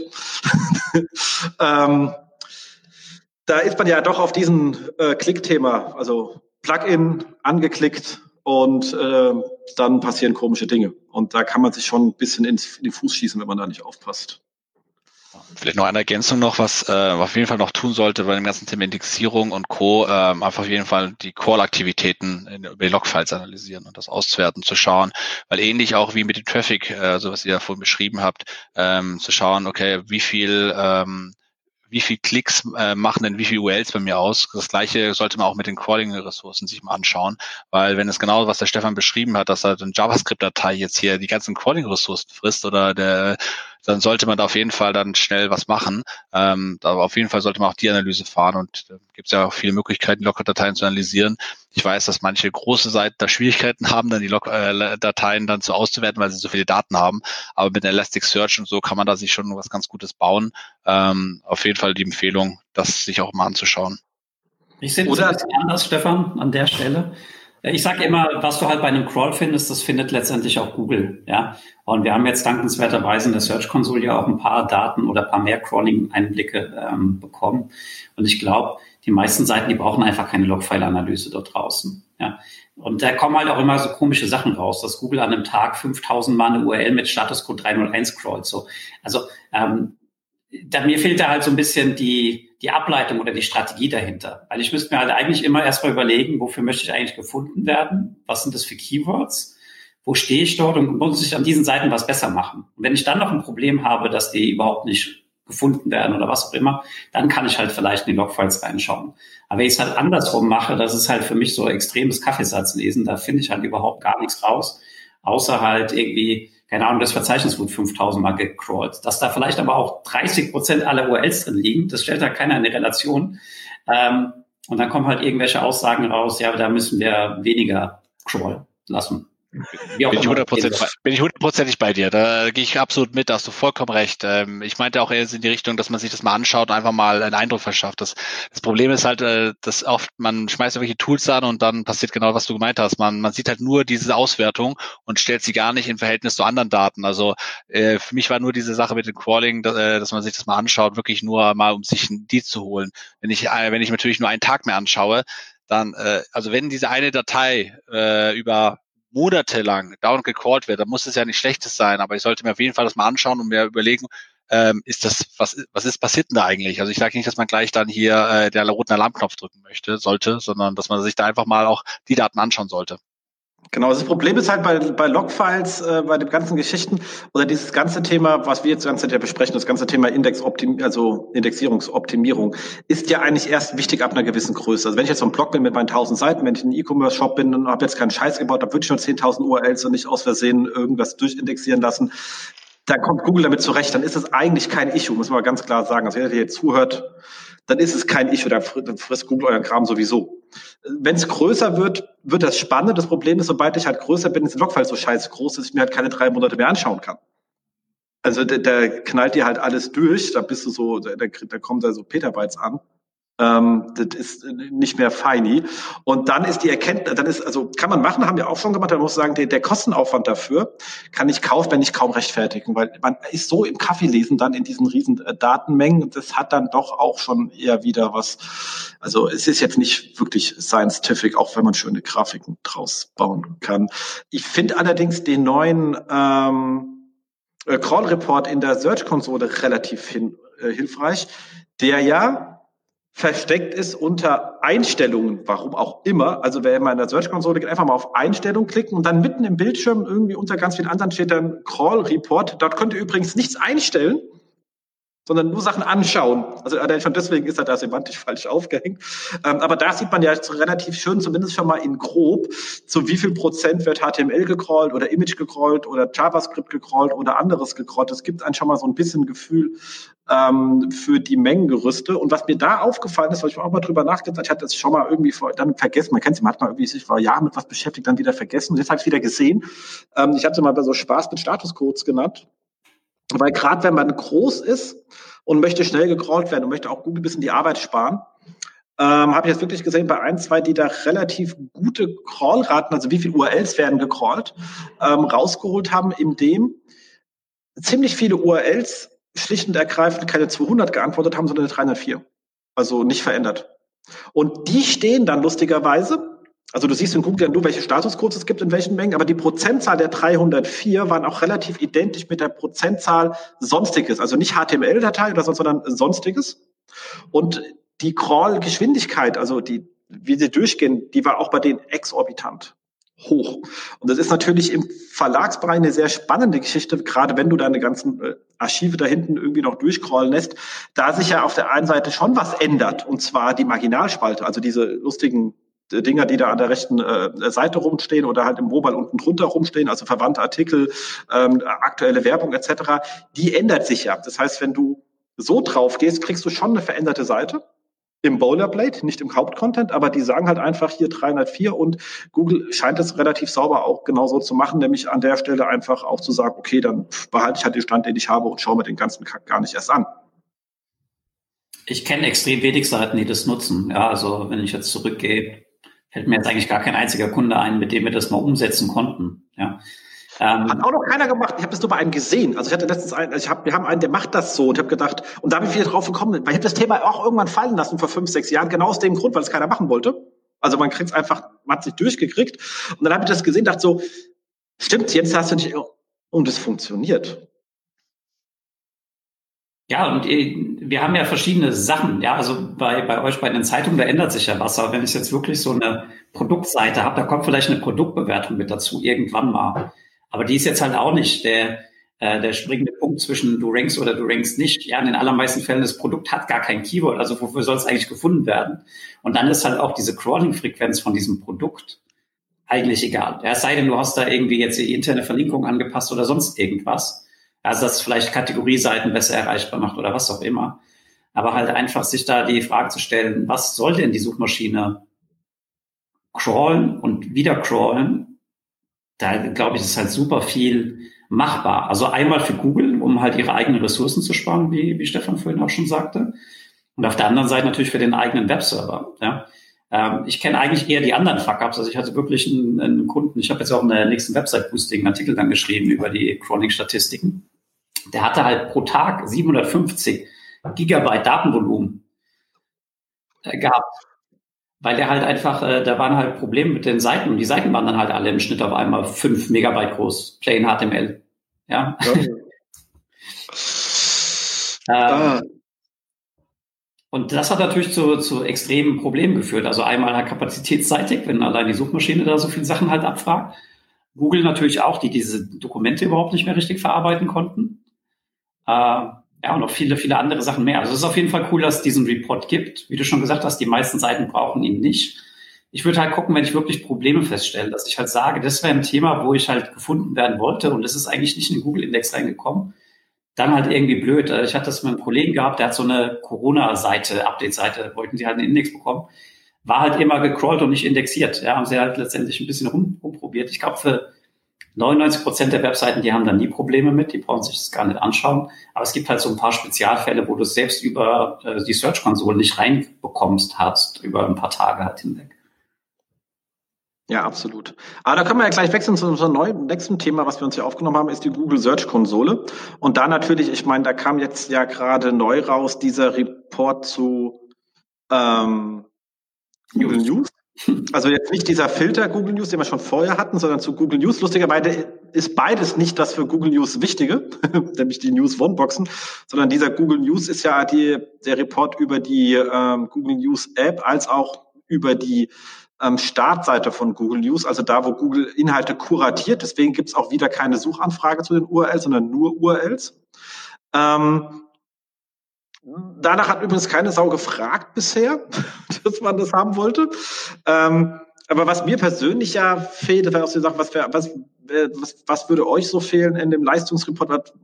Mir fehlt eine ordentliche, ordentliches Filtern nach der Search Appearance, weil was sie da anbieten, die Filter, die machen wenig Sinn, die sind teilweise mehrdeutig äh, und stimmen nicht mit denen überein, was ich in der SERP sehen kann. Also ich kann, glaube ich, das mit Rezepten, das macht noch Sinn. Das heißt, wieso? Und ich kann mir die Rezepte auch anschauen. Also was ist in Rezeptboxen? Ich kann mir aber nicht anschauen, was ist in der Publisher-Box oder was ist in der Top-Story-Box. Also das geht schlicht nicht. Und das ja. ist im Verlagsbereich viel wichtiger, als zu wissen, was in Google News ist, weil in den blöden Reiter Google News ist halt einfach keine Sau. Das ist, glaube ich, so viel wie bei Bing oder so. Da kommen mehrere Probleme zusammen. Also erstmal die Benennung, ja, dass sie es jetzt rausgezogen haben und du halt in der normalen Google Search Console halt auch nochmal als, äh, wie heißt das, Datentyp Web auswählen, äh, News auswählen kannst, was dann halt wieder mhm. andere Daten sind. Ich vermesse auf jeden Fall auch diese ganzen Thema Search Appearances, also mit was bin ich eigentlich drin. man kann es so ein bisschen berechnen, ob das jetzt ein Bild ist oder ob das ein, äh, ein News-Einblendung halt einfach war. Es ist aber halt super schwer und wenn sie uns diese Sachen geben würden, da würde ich auf jeden Fall ein paar Ferrero-Küsschen äh, nach Mountain View schicken. Ähm, das ist auf jeden Fall was, was ich sehr vermisse. Ja, geht mir genauso. Also ich muss dem allen zustimmen. Also mir fehlen auch wirklich diese ganzen ähm, mehr Daten beziehungsweise mehr Segmentierung der Daten einfach. Das ist so sehr, sehr ärgerlich. Aber wie gesagt, wenn man überlegt, wo wir herkommen, hatten wir noch, noch viel weniger. Aber ich, ich hoffe, dass jetzt noch mehr kommt. Es scheint jetzt irgendwie ziemlich äh, ja, ordentlich Gas zu geben bei dem ganzen Thema. Darum bin ich da eigentlich ganz zuversichtlich, dass da vielleicht noch mehr kommen. Oder die Hoffnung, besser gesagt. Genau, was ich super wenig selbsterklärend leider. Ähm, dann kommen ja immer Kunden und sagen, hier, wenn wir in die Search Console gehen, dann haben wir so und so viel Klicks und wenn wir in Analytics gehen, haben wir so und so viel Klicks und wo ist der Unterschied? So, dann sagst du ihnen erstmal, okay, wir können halt, wir haben auch noch organisch zum Beispiel unter Videos mit drin, ja, dass wir es da oben in der Search Console umstellen, dass die ganzen Sachen anders äh, berechnet werden. Das hat dann halt auch keiner verstanden. Ja, dann haben wir jetzt ja, Google hat jetzt ja, wenn wir beim Crawl Report bleiben, haben sie jetzt ja auch die Daten letzte Woche nochmal äh, angepasst, wo sie sagen, wir erfassen jetzt mehr Daten also was zum Henker sind denn mehr Daten? Ja, also wer, ist das denn? Also das sind ja die, die, die, die crawlen jetzt ja nicht mehr, sondern sie geben dir einfach mehr Daten zurück. Und dann sagen sie wieder nur, du darfst nur 1000 sehen im Interface und dann bei einer Webseite war das halt das Pfeff-Icon. Ich habe mir die Beispiel-URLs angeschaut, das waren halt von 1000 Zeilen waren 800 mal Pfeff-Icon. Und teilweise mehrmals für denselben Tag. Da denkst du dir halt, warum zum Henker gibt ihr mir nicht halt irgendwie ein bisschen mehr Auswahl da drin? Ist doch super. Farbverhalten ist doch super. Hast du mehr Daten bekommen? Ist doch äh, Wort gehalten. Witzig war, das Pfeff-Icon spielt manchmal halt 304 aus, manchmal 200. Was äh, vielleicht ganz spannend. Ja. Genau. Was ich auch noch mir wünschen würde, ist ein Filter, dass ich sagen kann, ich hätte gerne die Search-Konsolendaten ohne Sitelinks. Weil die hauen dir halt, sobald du anfängst zu segmentieren, um dann Durchschnittswerte auszurechnen, die hauen dir halt relativ oft böse rein. Also klar, wenn du jetzt irgendein großer Brand bist mit viel Brand Searches und dann hast du da unten die, die Sitelinks deiner wichtigen Kategorien drin, dann segmentierst du dir nach deinen Kategorien durch und dann sagt er halt, guck mal, deine Kategorien haben in der SERP nur eine CTR von zwei Prozent. Denkst du, ja, wieso? Ähm, und dann siehst du, ach scheiße, da sind fünf Millionen Impressions über die blöden Sitelinks über den Brand mit reingekommen, die muss ich ja wieder rausrechnen. Das ist so ein Pain in the ass. Und ja. du hast ja die Sightlinks auch bei Artikeln, wenn die gut sind, hast auch nochmal vier Sightlinks und drunter, die natürlich immer keine Sau klickt, die aber hier als Impressions mit reinlaufen und die komplett, einen kompletten Datenmüll im schlimmsten Fall erzeugen können, wenn du in dem Bereich halt stark aufgestellt bist.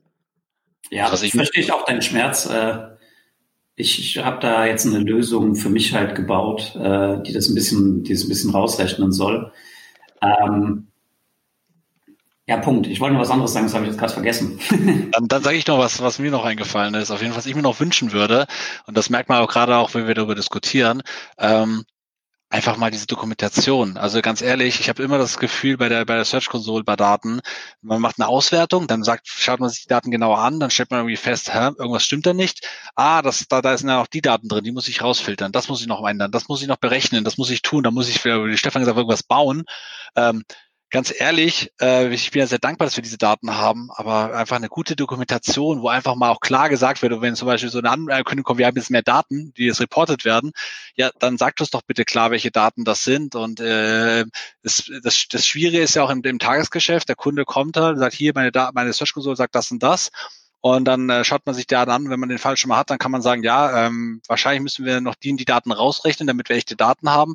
Aber es ist ja so oft Interpretation und, und äh, wie, man versucht die Daten zu verstehen und äh, äh, zu filtern, um dann äh, hoffentlich äh, die richtigen Daten am Ende zu haben. Das ist ja nochmal so ein Ding. Und äh, du hast ja schon angesprochen, Stefan, 1000 Zeilen maximal exportieren ist halt auch keine Option, um äh, solche Daten besser zu verstehen. Ich, Gott sei Dank gibt's ja die API, aber das ist ja nochmal, auch, hat auch hat auch ihre Pains. Ähm, aber da ist es halt einfach, wäre schön, wenn einfach mal mehr, mehr transparent da, da wäre, um das zu erklären, was es eigentlich für Daten sind und wie sich die auch zusammensetzen und äh, wie man die Daten auch lesen und verstehen kann. Also das wäre auf jeden Fall auch ein großer, großer Wunsch. Ja, das haben wir halt das Problem mit dem Durchschnitt immer. Ja, also wenn ich halt jetzt äh, in der einen Woche für sieben Keywords gefunden wurde, in der anderen für fünf, so, dann ist es halt was anderes. Ja, und eigentlich müsste ich die Daten mir immer rausziehen und komplett neu berechnen, um halt zu sagen, keine Ahnung, Keywords, die unter einer gewissen Impression-Schwelle haben, die fliegen halt raus, Sightlinks fliegen raus und so weiter, damit ich mir dann halt echte auswertbare Daten halt irgendwie zusammen, zusammenbekommen. Wobei ich halt immer sage, das ist halt eh die Vergangenheit und wir müssen halt eigentlich eher strategisch in die Zukunft gucken und halt uns fragen, wo wollen wir denn besser werden? Und dafür sind die Daten halt hilfreich. Und dann hast du eigentlich auch nicht diese ganzen Schmerzen mit hier Segmentierung da und hier und muss ich da noch ein Land einstellen, muss ich das rausnehmen und so weiter. Ja, das sind halt immer ein bisschen andere Anwendungsfälle. Genau. Aber du hast was Schönes gesagt. API ist wichtig. Also kann ich nur sagen, also wie gesagt, hier wieder das Thema, wir reden jetzt von etwas komplexeren Seiten. Wenn man da seinen Blog betreibt und seine 10.000, 20.000 Zugriffe am Tag hat und sowas, dann ist alles fein, hat man die Probleme in der Regel nicht. Dann kann man damit auch einfach arbeiten. Also ich glaube, das ist ja auch der Anwendungsszenario. Das Ding heißt ja eigentlich, hieß ja mal Webmaster Tools. Ich glaube, das ist beim Grundgedanken nicht dafür gewesen, dass man damit große Seiten analysiert, weil da muss man halt einfach über die ähm, API laufen und sich ein bisschen mehr Gedanken machen. Aber dann stößt man ja spätestens, wenn man in den in die Crawl Reports reingeht, an echte Grenzen, weil einfach keine API da ist. Und da waren wir ja bei der alten Search-Konsole besser. Da gab es ja diese ganzen Crawl-Reports, also so, die konntest du ja noch ziehen per API, die es bei der neuen nicht mehr gibt, weil, wo ich ja auch richtig pisst bin, weil John uns immer versprochen hat, an der neuen Search-Konsole wird es jeden Report auch als API geben, weil es einfach auch nur ein API-Endpunkt für die Search-Konsole ist. Und dieses genau, ich habe irgendwie 300.000 indexiert, äh, aber also ähm, gecrawlt, aber nicht indexiert und ich krieg halt nur 1000. Da lässt sich halt, das ist keine repräsentative Stichprobe, mit der ich auf Fehlersuche ernsthaft gehen kann. Und ich kann ja auch nicht den Trick machen wie früher. Ich markiere einfach 1000 und krieg nächsten Tag wieder 1000 zurück. Also mit, das war ja so der Trick, mit dem man sich auch beholfen hat. Man einfach 1000 markiert. Und dann war man vielleicht so nach einem Jahr durch bei 300.000. Aber es sind ja oft 30.000 oder so. Und konntest dann damit wenigstens ähm, dich sozusagen äh, durchhangeln. Das geht ja alles nicht. Das ist ja wirklich ärgerlich. Und ich weiß nicht, wenn, da würde ich mir wirklich wünschen, dass ich an die Daten ähm, per API drankomme weil dann kann ich es auch direkt ins Skript ziehen und muss nicht erst runterladen, CSV machen, irgendwo ablegen, im Skript wieder einladen, ist ja halt auch Zeit, also die irgendein Armer bezahlen muss. Aber wie bei jedem Tool auch, es gibt halt verschiedene Anwendungsfälle und ich war auch mal bei, bei Google wegen ähm, dem ganzen Thema Google My Business. Die haben halt nie gedacht, dass es dort auch quasi Handelsketten gibt, die mehrere Standorte haben, deren Idee war halt immer, wir bauen ein Tool für du hast einen Laden, deshalb kriegst du eine Karte zugeschickt, funktioniert. Wenn du dann halt aber tausend Filialen in Deutschland hast und du schickst halt jedem eine Karte, ist zum Glück nicht mehr so, das funktioniert halt hinten und vorne nicht. Und dass du dann vielleicht ein Interface möchtest, um halt alle Bewertungen zu sehen, darauf antworten zu können und dich halt immer bis in die dritte Ebene durchzuklicken. Das ist halt einfach, würden, sagen sie halt, das ist halt für zwei Prozent der, der, der Kunden dort draußen halt relevant, aber für die halt super schmerzhaft. Ja, und ist natürlich auch eine blöde Sicht von Ihnen, weil diese zwei Prozent der Kunden machen vielleicht 20 Prozent der Standorte aus, weil sie davon ganz, gleich ganz viele haben. Also hinsichtlich ihrer Datenqualität, die sie ja gerne haben wollen, ist es natürlich doof, wenn die Filialisten nicht äh, sauber bedient werden können. Ja. Ich meine, die laufen dann halt über andere Anbieter wie Jex oder sonst was und versuchen sich da irgendwie zu behelfen.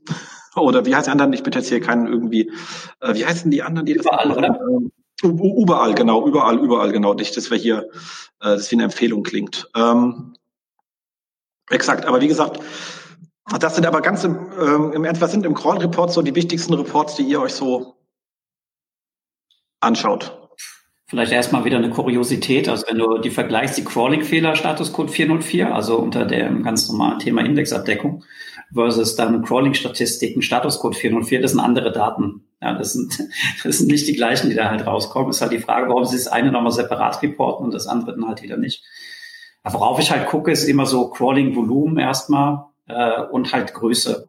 Ja weil da halt in der Vergangenheit Probleme bei Kunden waren, dass die HTML-Seiten auf einmal aufgebläht waren, das Scrolling-Volumen halt hochgeht. Aber das war es eigentlich im Kern schon. Ähm, ich schaue mal den Leistungsreport primär und das ist also, das ist eigentlich so meine Welt. Ähm, dann natürlich klar auch so die, wenn FAQ-Markups oder andere Sachen noch dabei sind, dann auch da nur schauen, wie das Status der Seite geht. Das ist für mich eigentlich so die wichtigsten Reports. Und da die Daten genau zu. Wo man gerade sagen muss, danke für den Hinweis. Die Fehlerreports zu den Schema-Orgs, die sind ja mal zur Abwechslung sinnvoll benannt und auch sinnvoll reportet.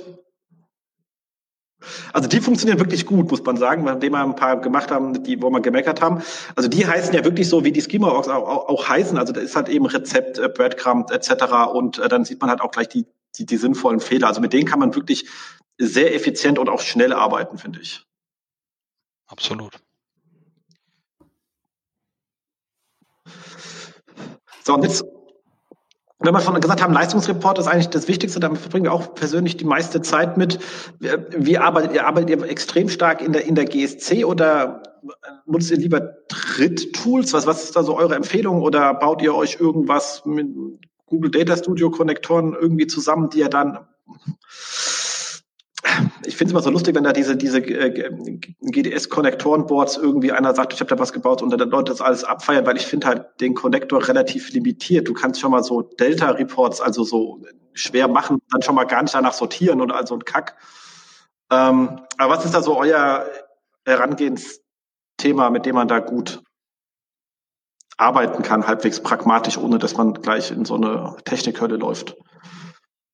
Dann fange ich an. Also ich, ähm, ja, ähm, eigentlich alles. Also ähm, ich nutze sowohl die Search-Konsole, das Interface, um mal ganz schnell ein paar Sachen mir anzuschauen, gerade bei neuen Seiten. So der erste Eindruck, äh, fallen irgendwelche Sachen auf, äh, was sind so die Top-Keywords, schmeiß mal, filter mal kurz die Brand raus, einfach so kurz einen Überblick zu verschaffen. Ähm, dann natürlich ganz klar äh, nutze ich auch gerne Drittanbieter-Tools, um die Daten auch zu äh, dann vielleicht besser zu konsumieren. Da muss ich äh, äh, The Right auch sehr loben. Die haben da echt ein tolles Tool gebaut, äh, auch mit den Daten zu archivieren, finde ich auch sehr, sehr hilfreich. Das Problem ist natürlich dann immer, bis die Daten dann da sind, dauert es eine Weile. Äh, aber äh, ansonsten, wenn die Daten mal drin sind, das Connected ist, ist immer sehr hilfreich, die Daten dort zu haben, weil sie auch archiviert werden. Ähm, dann natürlich, äh, du hast es schon gesagt, Jens, äh, die API natürlich mit äh, Data Studio. Ich benutze den Connector ganz gerne, aber mit, mit dem Bewusstsein, äh, dass da auch Blackbox in der Blackbox ist. Das heißt, wenn ich zu viel filtere, könnte es sein, dass da nur noch ein Teil der Daten rauskommen. Ähm, aber um einfach mal auch ähm, ja gewisse Analysen oder einfach sich ein paar Reports zu erstellen, äh, mache ich das ganz gerne auf die Schnelle. Ähm, und dann natürlich bauen wir auch unsere eigenen Lösungen. Das heißt, ich benutze einmal äh, Supermetrics, ähm, äh, um da die API anzuzapfen. Die haben ganz coole Konnektoren, auch um diese ganzen Limitierungen zu umgehen und so weiter, auch für andere äh, Tools. Ähm, und dann natürlich unsere eigenen Lösungen, die wir auch, die unsere Entwickler dann bauen, um Daten zu archivieren, um entsprechend auch noch zu verarbeiten, zu veredeln und so weiter. Also ich glaube, alles sozusagen ähm, ist dann natürlich immer eine Frage auch des Aufwands und was brauche ich und äh, wie will ich die Daten nutzen. Ja, bei mir ähnlich auch eine Mischung, was ich jedem empfehlen kann. Oder ich bin sowieso ein großer Fan von Bookmarklets, also mehr URLs dynamisch zusammenzuarbeiten, äh, zusammenzustellen. Da habe ich halt, um zum Beispiel eine URL auszuwerten, wie steht die jetzt gerade da, letzte 28 Tage schon vorgefiltert auf Deutschland. Sowas kann man sich halt zusammenbauen ähm, und dann kann man da coole Analysen machen. Ansonsten halt auch viele eigenprogrammierte Sachen über die API, das anzuzapfen, die Daten halt in irgendeiner Art und Weise nochmal zu veredeln. Da, Bookmark sagst du einen guten Tipp, da möchte ich mal einen kleinen Tipp raushauen. Es gibt hier ein schönes ähm, eine Chrome-Extension vom Technical SEO, an der Stelle mal schön gegrüßt, wo schon ziemlich viele Bookmarklets drin sind direkt, wo man dann direkt rausspringen kann, einfach sagt man Top-Suchanfragen zu der URL, die ich gerade im Browser aufhabe oder so, da muss man nicht so viel abtippen. Ähm, das ist nicht nur Search-Konsole, das gleiche geht dann auch noch für Bookmarklets, um sich direkt was anzuzeigen, zum Beispiel das Verzeichnis, auf dem ich gerade bin, äh, Sichtnahme in, in, in Sistrix ähm, oder äh, was hat er hier noch drin? Bing. On, genau, diverse On-Page-Checks und, und so weiter. Also bei Ahrefs, Deep Links immer gerade zu der Seite, an der ich gerade bin. Also das ist, da muss man sich die ganzen Bookmarks nicht selber anlegen. Da sind wirklich wahnsinnig viele schon drin. Mehr macht das Ding eigentlich auch nicht, aber ist damit wahnsinnig praktisch und ähm, spart Zeit. Ähm, aber äh, Du hast mir doch vorhin noch erzählt, dass du auch an etwas arbeitest, fand ich auch sehr praktisch, äh, Search-Konsole direkt mal abzugleichen mit, ähm, mit den Seitendaten so, zur Title-Optimierung automatisiert. Ja, ihr habt doch da eine coole Lösung bei euch auch auf der, auf der Webseite, wenn mich nicht alles täuscht, ja. Äh, dazu haben wir noch nichts, da haben wir mal eher was anderes äh, drin, aber äh, das haben wir intern. Aber du hast ja erzählt, dass du auch sowas gebaut hast. Hast du mir sogar mal im Zug gezeigt. ja, da, da arbeite ich noch dran. Das ist noch nicht final, final, aber wenn man mir folgt, dann kriegt man das früher oder später mit, was ich da gebaut habe. Genau, aber ich meine, das ist so auch ein Klassiker, wo man sagen kann, da kann man auch einfach mal so ein, ein Badge drüber laufen und sagen, ich ziehe mir halt einfach aus, dem, aus irgendeinem Crawl, wo auch immer ich den her habe, ich weiß, Screaming Frog, Sidebar, White, ist jetzt egal wie, meine URLs mit Title und Description und gleich einfach und schmeiß es und schmeiß hinten dran einfach mal so die Top Suchanfragen zu der URL aus ähm, der Search-Konsole draus und da kann ich relativ einfach abgleichen, stehen die eigentlich in Title und Description drin. Das ist so super low-hanging fruits, kann man komplett durcharbeiten, dann notfalls sogar im Excel S-Verweis drüber für Leute, die sagen, ich kann gar nichts anderes, auch gut, reicht schon mal. Und da hat man direkt eine Liste, die man abarbeiten kann. Also einfacher geht's nicht. Absolut. Ich glaube, da gibt's auch ein fertiges Google-Sheet von der Aleda Solis, das sowas kann. Müsste ich mal raussuchen, können wir dann die Shownotes reinhängen. Auf jeden Fall. Ähm, Genau, kommen wir zum spannenden Thema, was wir da auch noch haben, ist das Ganze, was glaube ich uns äh, auf jeden Fall das Jahr betreffen wird, ist natürlich ähm, Google Updates und wo Google da hingeht. Das letzte, was sie ja rausgehauen hatten, war das ganze Thema Absatzindexierung. Ich weiß auch nicht, nachdem jetzt alle hier ihre Content verjankt haben und daraus holistische Bretter mit 80.000 Wörtern gemacht haben, findet man ja nichts mehr auf den Texten. Und äh, dann ist dann die Antwort von Google auf den Herrn Young einfach, wir versuchen Absätze zu indexieren. Ähm, was ja in, in, sich ein spannendes äh, Thema ist. Aber was glaubt ihr, was, wo geht Google hin? Was werden wir als nächste Updates äh, sehen? Ähm, und Finde ich auch spannend bei so Produkten wie äh, Discover, was ja dann doch sehr stark personalisiert ist und die Suche ist ja gar nicht mehr personalisiert. Die war ja früher mal, haben sie ja mal ein bisschen rumexperimentiert, aber so irgendwie lokalisiert ist die SERP sehr stark, aber personalisiert eher wenig, ist mein Eindruck. Glaubt ihr, dass wenn die aus Discover ein bisschen mehr wieder lernen, dass wir da wieder etwas sehen werden, dass Google auch eine Personalisierung der Suchergebnisse stärker reingehen wird? Hm, das wird halt super spannend, wie man das dann nachher halt einfach tracken kann. Ja. Ähm, wenn wir jetzt bei der, bei der Search Console bleiben, du hast ja schon gesagt, das ganze Thema ist sehr stark lokalisiert. Ähm, aber diese Dimension Stadt habe ich ja oder Bundesland habe ich ja überhaupt nicht in der Search Console.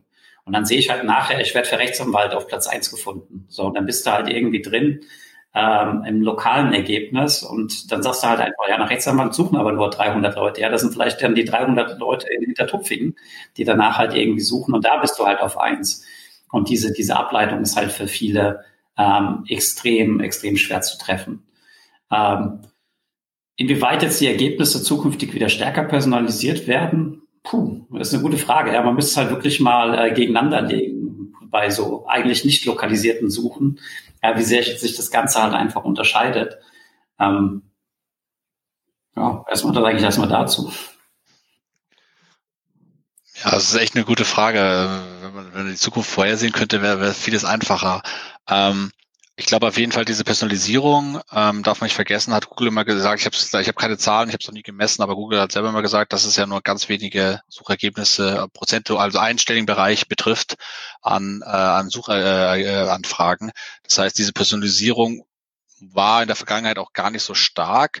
Ähm, ich finde äh, eine Lokalisierung viel, viel wichtiger. Ähm, da auch der, der, die, das, was, was der Stefan gesagt hat, es wäre sehr schön, wenn man Search Console danach filtern könnte, dass man da, aktuell machen sehen wir die Ergebnisse und sehen halt die Daten und sagen, okay, wird wahrscheinlich eine lokale Sache sein.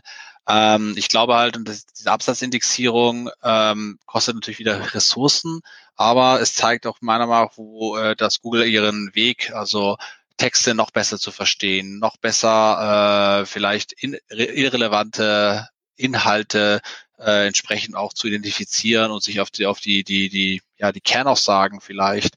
Also wie so ein Text teilweise aufgebaut ist mit dem Intro-Text, der vielleicht äh, mehr mag nach Marketing als nach äh, nach einer klaren Aussage äh, klingt und dann kommt irgendwann, irgendwann in der Mitte, äh, wenn man lange gescrollt hat, kommt dann eigentlich die, die wichtigsten Informationen oder so weiter.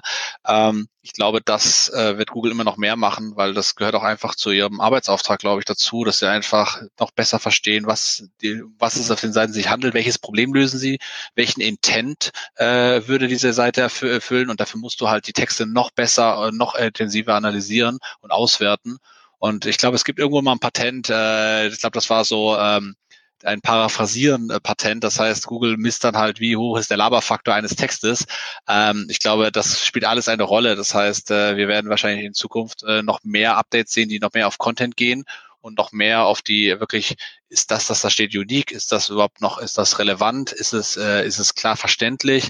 Ähm, ich glaube, da wird auf jeden Fall noch einiges passieren. Ähm, in welcher Form kann ich mir aktuell auch gar nicht richtig vorstellen. Ich kann es äh, auf jeden Fall, aber ich kann mir auf jeden Fall vorstellen, dass es in die Richtung gehen wird.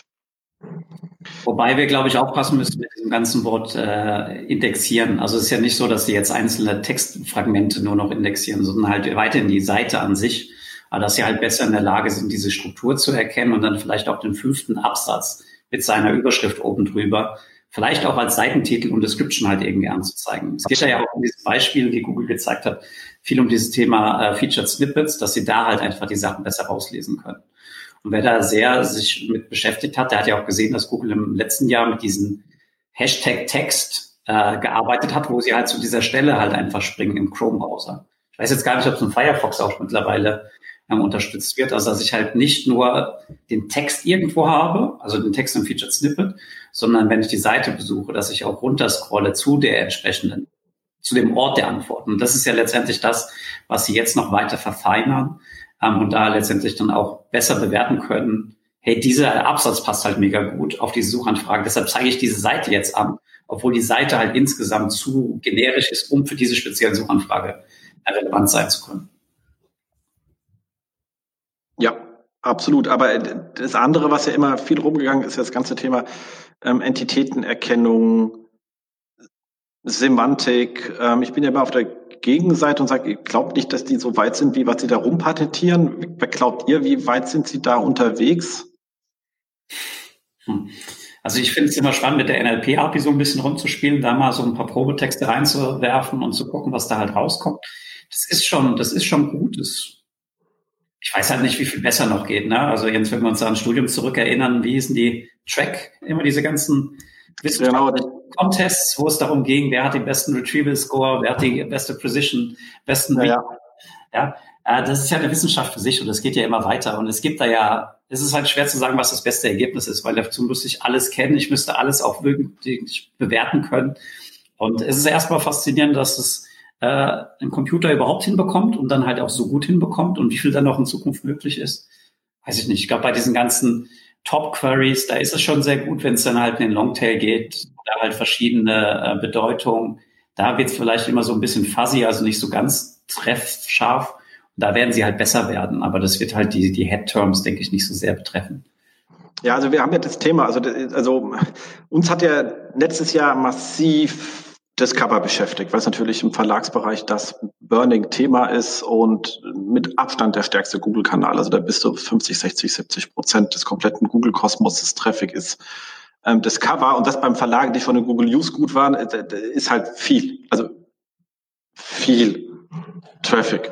Und du hast genau keine Daten weil du kriegst ja nur URLs. Und da war natürlich die allererste Frage, und das wissen wir aus der Google News Optimierung, du hast als Blatt in der Regel für gewisse Themen, könntest du dann auch Entitäten nennen, Autorität. Also du kriegst halt, weiß ich was, wenn du irgendwie jetzt irgendwie ähm, der Merkur bist, dann kriegst du wahrscheinlich Bayern relativ gut durch, also äh, FC Bayern.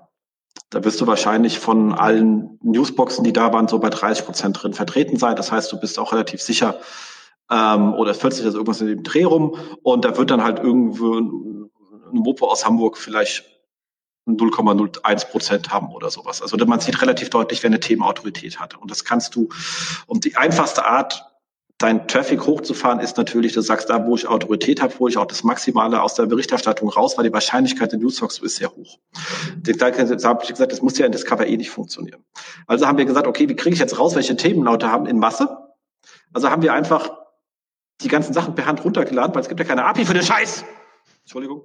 Ähm, das schneiden wir gleich nach raus, oder? Genau, und haben es dann halt einfach ähm, gegen diese NLP-API geschickt von Google, um mir zu sagen zu lassen, welche Entitäten sie da sehen. Ist auch relativ spannend, weil dann siehst du schon sehr genau, wo man Autoritäten hat und die kannst du auch verstärken. Es funktioniert wirklich, dieser Ansatz. Äh, aber du siehst halt auch, was, wenn du das in Masse machst, was in Masse zurückkommt. Und da ist natürlich als jemand mit unserem Studienhintergrund, als Informationswissenschaftler, fällst du da halt schon rückwärts vom Stuhl, weil eine Entität ist ja eine Bezeichner, um eine Gruppe zusammenzufassen. Und wenn du dann eine Entität, eine Entität Hund und eine Entität Hunde hast, dann denkst du halt, nein, das habt ihr nicht so ganz verstanden im Mountain View. Das war nicht die Idee einer Entität. Ähm, Englisch versucht, weil wir haben ja immer das Problem. Ja, es gibt ja so viele coole Tools in den USA mit irgendwelchen Sprachen. Ding und das funktioniert halt auf Deutsch dann halt bescheiden bis gar nicht. Und äh, ist es dann auch im Englischen so, dass Doc und Docs rauskommt oder ist es halt wirklich ein deutsches Problem? ich, ich habe jetzt nur deutsche Verlage als Kunden, deswegen kann ich hier mit englischen Daten da nicht liefern, aber die NLP-API kannst du ja auf Deutsch stellen und dann sollte die, ich meine, also Hund und Hunde auseinanderkriegen. Äh, aber du hast auch, ähm, du hast auch BVB und ähm, Borussia Dortmund, ja, ja. Und Borussia Dortmund drin, wo ich sage, okay, das ist halt und lustigerweise mit, mit, mit, mit unterschiedlichen Autoritätswerten dann die Signifikanz auch noch unterscheiden, wo du denkst so, das dürfte nicht passieren. So, und ich komme dann halt immer hin und sag, wenn ich irgendwie hingehe, und ich meine, äh, ähm, wer sich damit auseinandersetzen will, was man da alles machen kann, ähm, der ähm, geschätzte Kollege Olaf Kopp publiziert da ja ziemlich viel zu rum, was er da so äh, und, und er liest ja die richtigen Bücher und bringt es auf Deutsch rüber in, in, in langen Artikeln, die wesentlich kürzer sind als die Primärliteratur, die hinten dran liegt. Also wer da sich äh, einlesen will, ähm, kann ich Ihnen da wirklich empfehlen. Ähm, dann kommt man halt so, so Sachen hin und sagt so, okay, warum habe ich signifikant andere Suchergebnismengen, wenn ich nach Anwalt oder Anwältin suche, nach Zahnarzt oder Zahnärztin? Und das ist kein hypothetisches Problem, das ist real. Und dieses Geschlechter nicht zusammenzuführen, ist natürlich auch ein wirtschaftlicher Nachteil für jeden, der nicht das generische Maskulinum als Standard hat, also für Frauen. Weil ich bin halt eine Rechtsanwältin und dann kann ich sagen, okay, dann sage ich halt Rechtsanwaltsbüro. Da wissen wir aber auch, dass die Suchanfrage signifikant geringer als nach Anwalt. ähm, also ich habe hier einen signifikanten Wettbewerbsnachteil. Also das ist eine wirkliche Nachteil, der eigentlich relativ trivial, also wenn du durch die Berufsbezeichnung durchgehst, da kannst du notfalls du sogar noch einen Mensch dran setzen und sagen, ich match die beiden zusammen. Also das ist so trivial zu lösen. Und an solchen Trivialitäten kriegen sie es nicht hin. Und da bin ich dann immer etwas kritisch, das, was gerade Olaf beschreibt, was in Patenten da ist und was in Publikationen da ist, wirklich auch nur ansatzweise implementiert ist. Also da hast du absolut recht, ja. So sehr habe ich mich äh, mit den ganzen Feinheiten da noch gar nicht, gar nicht beschäftigt. Manches halt auch natürlich sprachlich, ja. Also du sagst ja auch als Frau, ich bin Lehrer, wahrscheinlich, weiß gar nicht, hoffe ich, setze mich jetzt hier nicht ins Fettnäpfchen.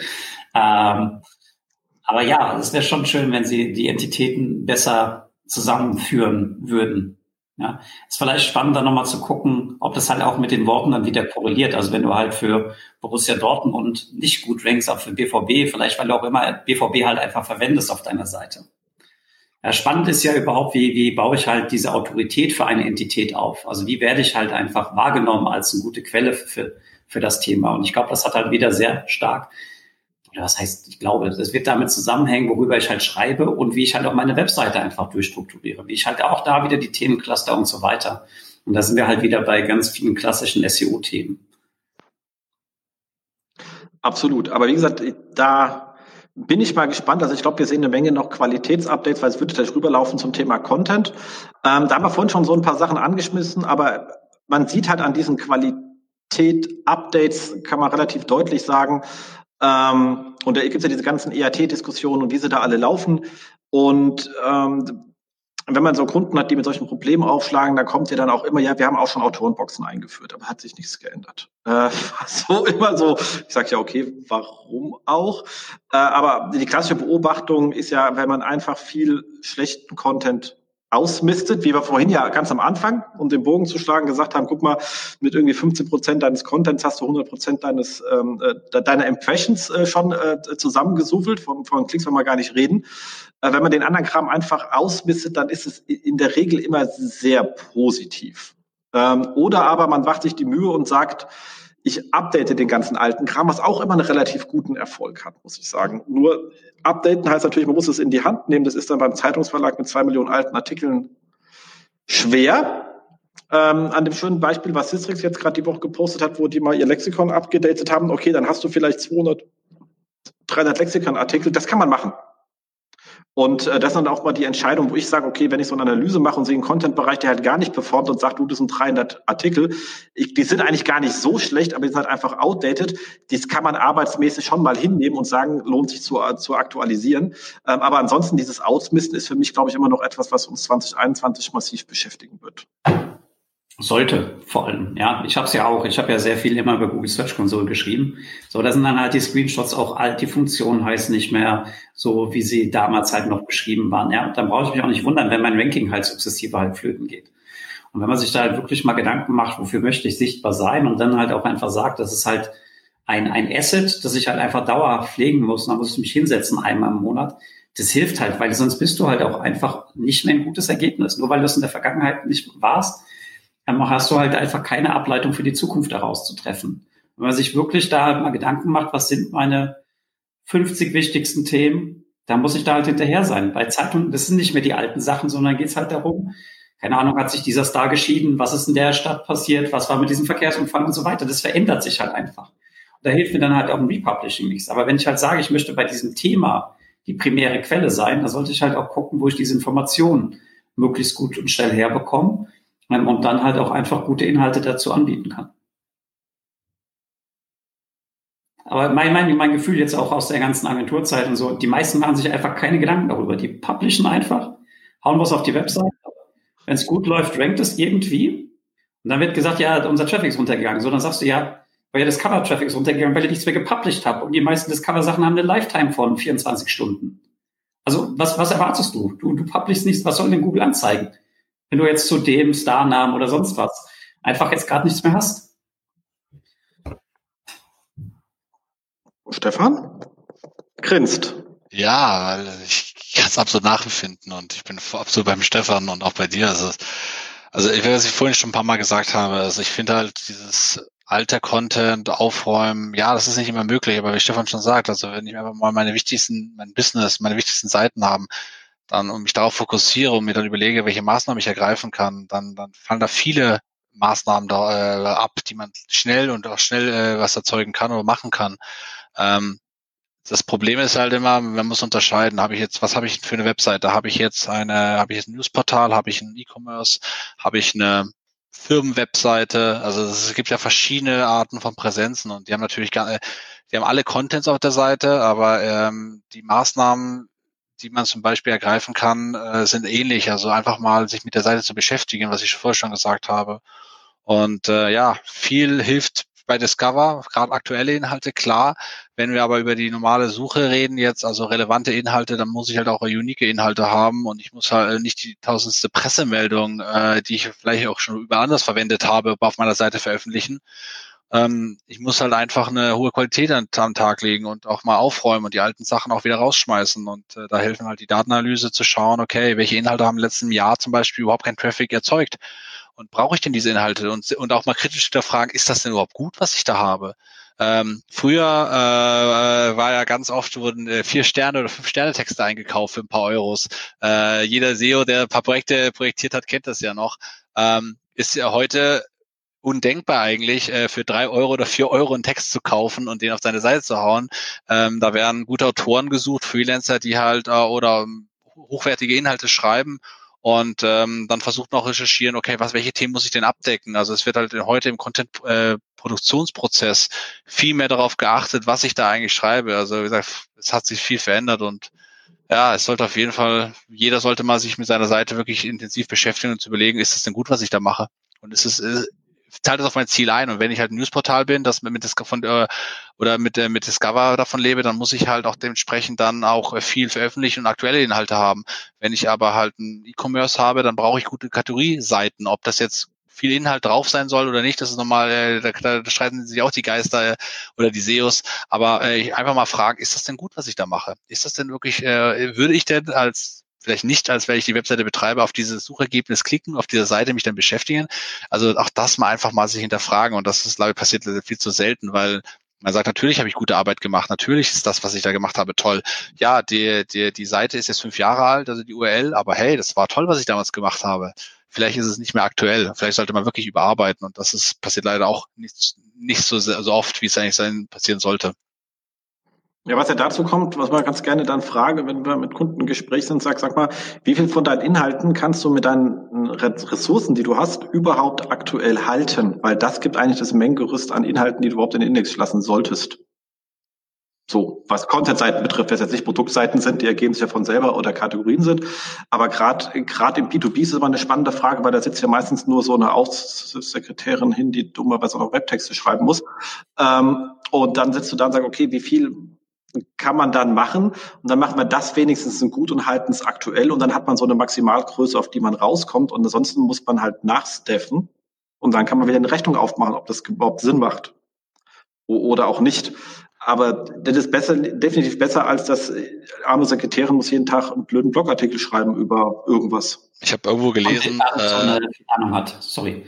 Im Zweifel. Ja, genau. gar nicht so viel Leidenschaft dafür hat. Ja, ich habe schon gesehen. Ja, ist gut. Nee, ich habe ja irgendwo gelesen, das fand ich sogar war ich cool, da ging es um irgendwie auf Facebook hat jemand gepostet, äh, äh was ist kein SEO-Ziel? Und da war irgendwie so, ja, wir veröffentlichen sechs SEO-Texte in, in der Woche.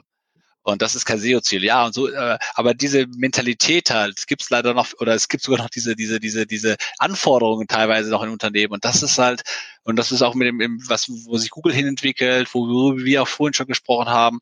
Ich glaube, das ist halt auch die Richtung. Also ähm, auch dieses Aufräumen, also mit Systrix und äh, Lexikon-Seiten überarbeiten, Seiten löschen und so weiter. Es hat immer wieder gezeigt, dass es äh, einen positiven Effekt für die Seite hat. Klar, wenn ich weniger Seiten habe, dann verbessere ich die interne Verlinkung. Wenn ich äh, Seiten überarbeite, habe ich natürlich auch entsprechend einen hohe, äh, höhere Qualität danach, hoffentlich, weil äh, wenn ich es schlechter mache, wäre es natürlich äh, fatal, da habe ich was grundsätzlich was falsch gemacht. Aber im Endeffekt ist doch eigentlich alles, was man auf der Seite tut und äh, mit einer Strategie, und da kommen wir wieder auf, was der Stefan schon ein paar Mal auch gesagt hat, einfach einen Plan haben, wo will ich eigentlich hin? Was will ich denn eigentlich erreichen? Äh, und wenn man diesen Plan hat und diese Strategie verfolgt und da, dann auch diese Maßnahmen dann äh, umsetzt, die das auch dann untermauern, wie zum Beispiel, ich möchte gerne jetzt den Bereich für irgendwie auf dem E-Commerce, ich möchte gerne die Damenmode verbessern. Und was, was muss ich denn dafür tun? Was muss ich dann? Und äh, oft ist es halt so, dass dann eigentlich es wird irgendwie alles zu machen. Das ist auch nicht richtig. Ne? Die Lieblingsantwort des SEOs ist It depends. Ja, warum? Warum? Weil halt ähm, es immer davon abhängt, was ich überhaupt, wie die Webseite aufgebaut ist. Und vielleicht sollte man sich einfach nur auf ein paar Sachen erstmal fokussieren, auf einen Bereich äh, und daraus dann auch Sachen ableiten. Aber gleichzeitig sollte man auch mal, wie ich schon gesagt habe, hinterfragen, ob das denn gut ist. Und das passiert leider viel zu selten. Sechs, sechs, Texte, sechs Texte in der Woche veröffentlichen ist kein SEO-Ziel, auf keinen Fall. Also, äh, weil das Erst ist. Vertrieben wird ein Schuh draus.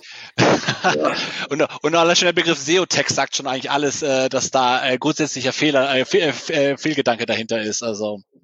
Genau, aber kommen, kommen wir dahin, wenn wir gerade mal auf, über Content reden. Wir hatten ja vor äh, zwei Jahren so diesen Hype oder ein Jahr, zwei Jahre, ich weiß gar nicht so genau von oh, diese lustigen ähm, lass uns alles ähm, holistisch machen, damit Google auch wirklich alles findet und mich dann zum äh, besten äh, Treffer macht mit diesen langen Seiten. Und jetzt gab es ja diesen, vor allem in der zweiten Jahreshälfte, eins, zwei, drei schöne Cases, gerade aus der USA rüber. Äh, gab es aber auch den super, ähm, ähm, zwei super Vorträge dazu vom Jan Brakebusch äh, von äh, die gezeigt haben, als die diese Sachen auseinandergebrochen haben und zu Einzelseiten wieder gemacht haben, aber in sich gut vernetzt mit einer guten Nutzerführung, dass die damit signifikant besser abgeschnitten haben. Wie steht ihr zu dem Thema? It depends. okay. Äh, ist halt wieder von der Nutzerintention abhängig. Ja? Also was, was erwartet der Nutzer? Ist das ein Thema, was jetzt wirklich zusammengehört? Sachen, die halt ähnlich sind, die sollte man auf jeden Fall miteinander verlinken. Und da halt eine Seite haben, die das Ganze halt durchstrukturiert und dann auch nicht nur stupide von neu nach alt sortiert, sondern vielleicht nach einem anderen Ranking-Kriterium ist halt super, super sinnvoll.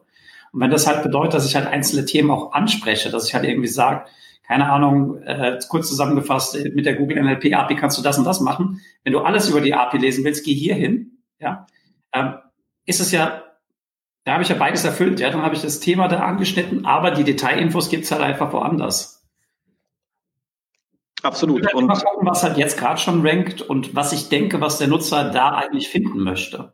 Weil das machen halt so selten irgendjemand, also auch bei den ganzen Shops, die gucken, also eigentlich müsste ja auch nicht nur gucken, verkaufe ich dieses Produkt, sondern verkaufe ich auch noch die richtigen Produkte, also die angesagten Marken beispielsweise, zu einem guten Preis, zu einer guten Verfügbarkeit oder was auch immer. Das hört ja nicht auf mit 1.0, bist du für das Keyword relevant oder nicht, sondern es geht halt um Welten darüber hinaus.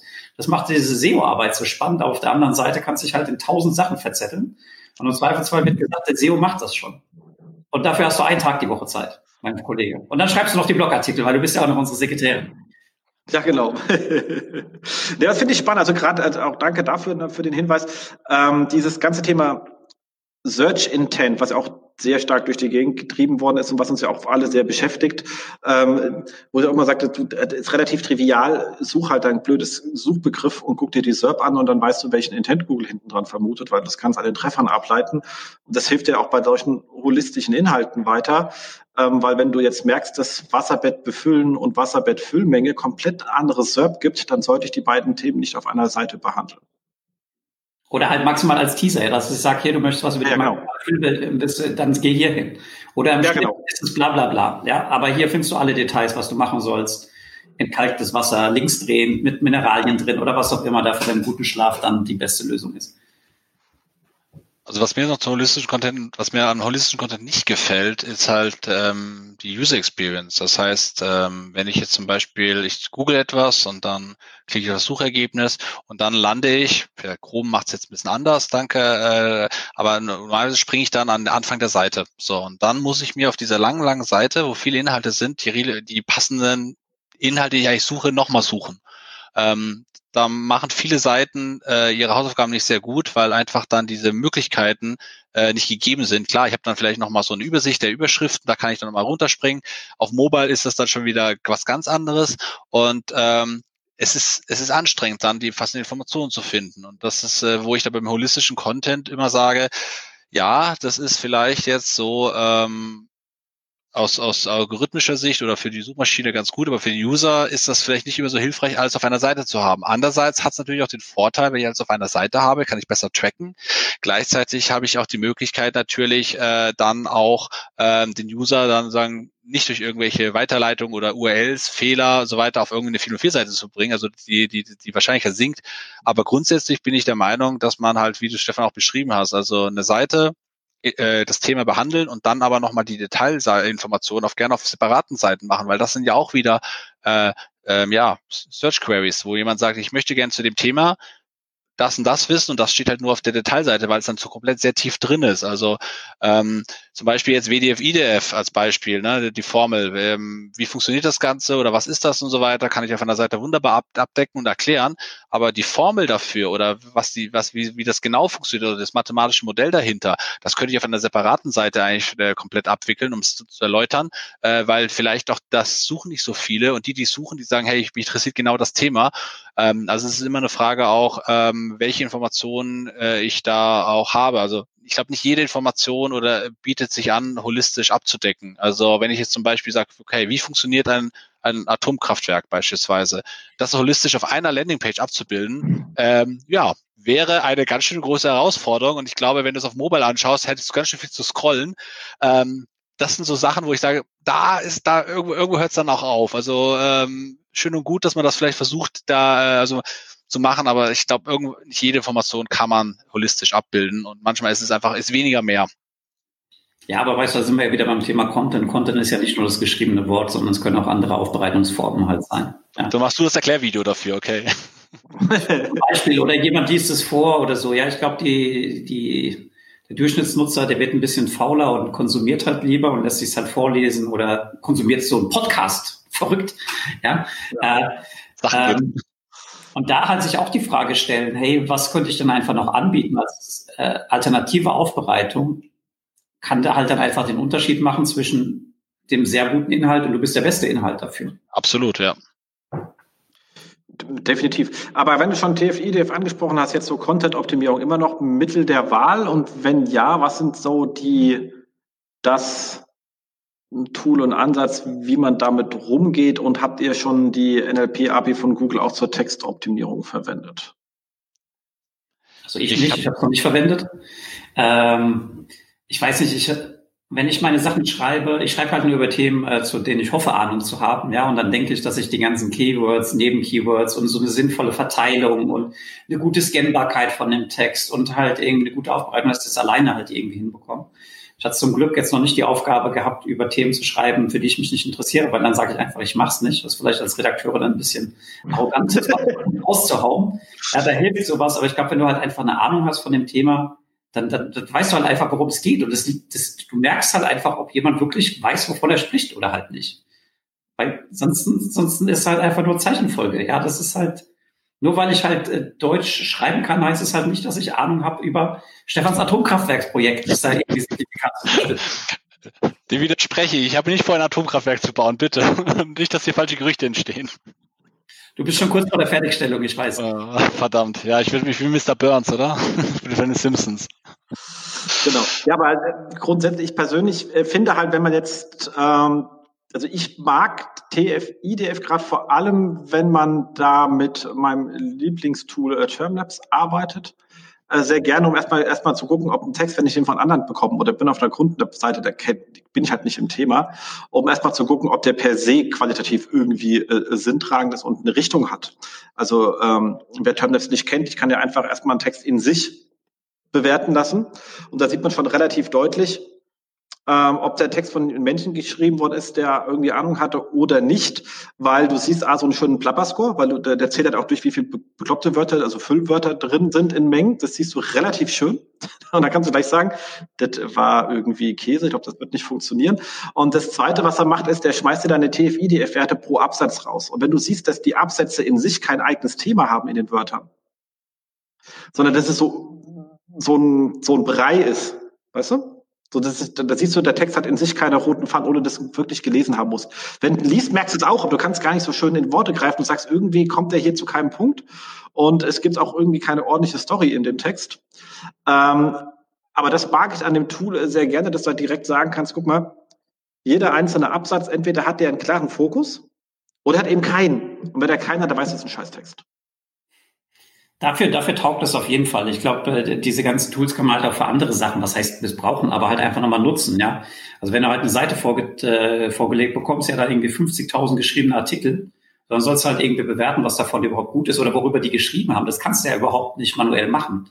Und da halt mit so TF, äh, EDF-Analysen drüber zu gehen oder auch mit der NLP-API, um rauszufinden, schreiben die jetzt eher über Fußball oder über Handball, was ist das, wenn die halt keine sinnvolle Klassifizierung haben oder du halt Sachen nachklassifizieren möchtest, also Subgruppen bilden, ist halt auch sowas halt super spannend, um dann zu sehen, ah ja, wir haben da die 75 Artikel, wo es halt irgendwie um den Sportler oder sonst irgendwas gegangen ist.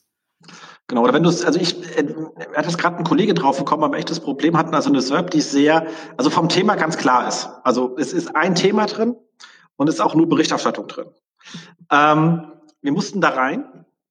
Und aber das Problem war jetzt, was denn machen? Also ich meine, die Daten sind ja auch gut. Und da haben wir mal angeschaut und haben festgestellt, also die, die drin waren, die hatten in der NLP-API so alle irgendwie einen relativ negativen Sentiment zu dem Thema. Also die haben eher negativ darüber berichtet. Und das finde ich auch ganz spannend. Also was für eine Art von von Sentiment ist denn eigentlich drin? Das ist natürlich ein Spezialfall. Wenn du eh eine, eine durchmischte Serpe ist es relativ hupo, das ist nicht mehr der Hebel, den du ziehen kannst. Aber dann zu sagen, vielleicht kommt man mit einer etwas anderen Sicht auf das Thema rein oder muss die jetzt zwingend negativ sein, weil das die vorherrschende Meinung ist. Also wir haben dann wir sind jetzt gerade beides mal am Durchtesten, aber allein sich das mal die, diese Sentiment-Analyse mit anzuschauen und zu sagen, was für eine Tonalität hat denn das Thema? Also eher negativ in der, Aus, in, in der große Aussage der Treffer oder eher positiv oder ist das komplett gemischt? Finde ich ist auch mal eine spannende Ansage. Also das ist natürlich wirklich so ein ganz, vom Grund ein ganz wichtiges Thema, wo du dann auch wirklich mal mit der Pfeile ran kannst und auch die Zeit dafür hast. Ähm, aber ist an der Stelle mag ich dann die NLP-API ganz gut, weil die da mir ja schon da wirklich schöne Werte kriegt, die ich von sonst niemanden in der Art kriege, beziehungsweise ein anderes tun. Ich nehme halt dann schon gerne cool von Google, weil ich hoffe, halt, dass das vielleicht ihre Sicht ist auf das Thema. Ja. Genau. Aber ist spannend. Wie macht, wie geht ihr, Stefan, du kannst ja nicht nur schreiben, über was du nicht willst. Ihr habt ja auch äh, Kunden, die über andere Dinge Content haben wollen. Wie, wie organisiert ihr das? Also ich sag, bin da vorab so bei Stefan, ähm, lass Experten zu einem Thema äh, Texte schreiben. Also du musst Ahnung davon haben. Ich habe es ja schon ein paar Mal plädiert dafür, äh, hohe, hohe Qualität. Das ERT-Update hat auch gezeigt eigentlich, was auch Google, in welche Richtung sie sich entwickeln. Also klar, man kann so tun oder auch Ahnung haben, aber ähm, im Endeffekt geht's, man muss halt einfach die Qualität hochtreiben und dafür brauchst du halt einfach Fachwissen, dafür brauchst du halt auch Leute, die sich mit dem Thema beschäftigen und nicht einfach einen Wikipedia-Artikel umtexten und daraus dann ähm, dann äh, einen, einen Text machen. Also ähm, ich glaube halt, also was wir tun, ist halt folgendes, also wir nutzen auch ähnlich, wie ihr jetzt auch gerade beschrieben hat, also zur Nachkontrolle oder zur, zur, zur einfach zur, zur Validierung, einfach einen Überblick zu bekommen. Ähm, weil wenn wir ein Text wenn ein Text erstellt wird, dann hat es ja ein langer Prozess. Das heißt, es gibt eine Keyword-Recherche, es wird geschaut, ähm, welche, äh, was, was, welche Themen das, äh, das Thema umfasst oder was da alles noch mit dazugehört. Ähm, also da wird da ist dann echt da viel Arbeit steckt da ja drin. Und äh, dann würden halt will mit solchen Tools dann am Ende dann eigentlich nur prüfen, ähm, haben wir irgendwas vergessen äh, oder halt, äh, wenn wir halt eine Seite übernehmen oder optimieren wollen, wie sieht's denn eigentlich auf der Seite gerade aus? Und äh, sehen wir da irgendwo vielleicht große Gaps, die wir gleich angehen können? Also das ist natürlich immer sehr, sehr hilfreich. Also da, ich bin großer API-Fan. Ich liebe einfach, wenn wir Daten einfach durch eine API jagen können, äh, viele URLs, die auswerten lassen können, ähm, vielleicht muss man vorher noch ein paar Daten rausziehen über die Datenbank, also dass man nur den Content hat und den dann auswerten. Aber da hat man schnell einen Überblick, was man machen kann. Und ich würde immer sagen, wenn ein Texter textet und er äh, die SEO-Grundlagen kennt und dass er auch weiß, auf was es ankommt, dass er halt vielleicht einen schönen Text schreibt, aber auch auf die Suchintention und auch die Suchbegriffe achtet und da auch die passenden Wörter benutzt, dann kommt da am Ende was sehr, sehr Gutes raus und äh, was auch ranken kann. Und äh, das kann man dann im Nachhinein mit solchen Tools dann validieren und nochmal prüfen, ob da nicht irgendwas vergessen worden ist. Und ähm, ja, das ist so auch unser Vorgehen. Also ich mag es auch zum Texter Briefing erstellen schon. Also bei Keyword-Recherche muss man ja wirklich unterscheiden. Ja, klar mache es jetzt für die äh, strategisch, also welche Themen wollen wir besetzen? Jetzt nicht Themen sind von Entität, sondern was Themenumfeld, was hat die Konkurrenz etc. pp. Aber wenn ich einen einzelnen Artikel schreiben muss, also den einzelnen, es kommt jetzt, da kommt jetzt irgendein Contentplan raus und dann kommt der einzelne, stehen irgendwo einzelne Artikel und so. Und dann sage ich natürlich, okay, ähm, dann ist natürlich so eine äh, TF-IDF mal kurz drüber laufen zu lassen, ist für mich auch eine Quelle an sagen, wo sagt man, die Themen könnten in dem Bereich relevant sein. Jetzt kann, kann man natürlich Sachen weglassen. Das ist ja immer ganz wichtig. Also wichtig ist, komplett weglassen ist okay. Sie mit irgendwie versuchen, randständig reinzubringen, ist ja eher negativ, weil dann sieht es so aus, als versuche ich irgendwas abzudecken, was ich gar nicht bin. Ähm, aber sich darüber mal Gedanken zu machen, ist das etwas, was zu meinem Bereich passt oder nicht? Wenn ja, muss es, sollte man es gut im Text behandeln? Also da kommt jetzt nicht, bitte schreibt das Wort achtmal, sondern wenn das Thema Subthema, was wir mit, dann bitte richtig behandeln. Aber das ist halt, halt auch nur eine Quelle, weil das sagt ja das, was gerade in den SERPs ist. Das kriege ich ja mit der TFI ja, raus. Absolut. Ja nicht raus, was doch sein könnte. Das kriege ich damit nicht raus. Da muss ich mir noch andere Quellen äh, anschauen. Ähm, aber dafür ist es schon mal per se ähm, ein wichtiges ähm, Thema, weil ich hatte auch schon Kunden, die gesagt haben, die haben irgendwie ähm, einen Analyseprozess gehabt also für einen Artikel und sagt, guck mal, die Sachen müssten alle rein. Und hinten dran haben sie dann eine Qualitätskontrolle mit TF-IDF gemacht und gesagt, die Qualitätskontrolle wurde anstrengend, weil wir voll viel nachbessern müssen. Da sage ich ja, wenn du das vorne nicht mit reinschmeißt, dann kommt es hinten dann auch nicht mehr raus. Also dann ist klar, dass du ganz viel nacharbeiten musst. Das muss schon von auch mit rein. Ähm, aber bitte nicht so, wie wir es letztens hier äh, in, in, der Hand hatten, äh, beim Kunden, wo die halt so Texte-Briefings von anderen Leuten bekommen hatten, wo halt wirklich so oldschool noch drin stand, diese 30 Wörter müssen da drin vorkommen in genau der Schreibweise und da war der Eigenbrand vom Kunden in drei verschiedenen Schreibweisen drin in der Liste und ich so, äh, äh, nein, bitte nicht. ähm, also das ist natürlich äh, wirklich äh, stupide. Also ein, ein, guter Texter sollte frei texten können und ein Briefing soll den Anregungen geben und ein bisschen die Recherchearbeit für sich selber erleichtern. Ähm, aber er muss dann schon entscheiden können, was er mit reinnimmt. Das muss er mir dann aber auch weg rein dokumentieren. Wenn er sagt, das, das und das habe ich gestrichen, weil, dann habe ich es hinten bei der QS auch einfacher. Weil ich dann weiß, mit welchem Schwerpunkt er rangegangen ist und dann kann ich sagen, ja, passt ähm, ähm, Haken dran. Ähm, was ich aber auch spannend finde, ist, wenn man sagt, ich habe ähnliches. Also ich habe so ähnliche Themen, was ich was, ganz hypothetisch. Ich nehme jetzt, ich schaue mir nicht jetzt an, so ähm, Epson-Drucker, was ist so der TF-IDF dazu, sondern ich sage Epson-Drucker, ähm, HP-Drucker etc. Ich nehme mal ganz viele, schaue mir rein und gucke, was gemeinschaftlich vorkommt. Weil das sind dann auch, glaube ich, Aspekte, die man sagen kann, die müssten dann eigentlich auch grundsätzlich irgendwie mit behandelt werden. Okay, ist jetzt ein Produktthema, da läuft es eh anders. Deswegen, ich habe jetzt durch versucht, ein strukturiertes Beispiel zu finden. Die anderen, die ich im Kopf habe, wären korrekte Kundenbeispiele, die kann ich jetzt natürlich nicht bringen. Ähm, aber damit kriegt man relativ sauber raus, ob die Themen wirklich einheitlich sind oder ob die auseinander diffundieren, weil dann kann man sie gar nicht einheitlich behandeln. Das ist an der Stelle auch eine spannende Art von, von, von Analyse, finde ich immer. Ja. Sehr gut. Exakt. Letzte Frage, was uns ja auch immer lange beschäftigt, Tab Content. Jetzt sind wir ja Mobile Only First, schlag mich tot. Und äh, da ist das ganze Tab Content Thema ja irgendwie anders als früher. Mhm. Ach du, das ist wieder halt Dauerbrenner, ja. Also das ist ja die Standardantwort, wenn ich was verstecken muss, dann brauche ich es vielleicht auch gar nicht auf der Seite. Ja, es gibt gute Gründe, warum ich halt vielleicht einzelne Absätze erstmal zuklappe und ja, auslesbar ist für die Suchmaschine schon. Ob sie es jetzt 0,003 Prozent weniger wichtig bewerten, keine Ahnung. Ich muss ja letztendlich einen guten Kompromiss hinbekommen zwischen Relevanz für die Suchmaschine und halt gute Aufbereitung für den Nutzer. Und wenn das halt bedeutet, dass ich halt manche Sachen halt einfach zuklappen muss, dann mache ich das. Ja, dann gewinnt der Nutzer gegen halt die 0,003 Punkte bei, bei Google. Ja, hast du vollkommen recht. Also irrelevante Inhalte in den Tabs verstecken, warum sind sie dann auf der Seite drauf? Ähm, ich ich glaube, mit dem Mobile hat sich nochmal ganz viele neue Möglichkeiten jetzt gegeben. Also auf einmal ist es dann doch wieder legitim, äh, Inhalte dazu zu klappen, weil sonst wird die Seite zu groß.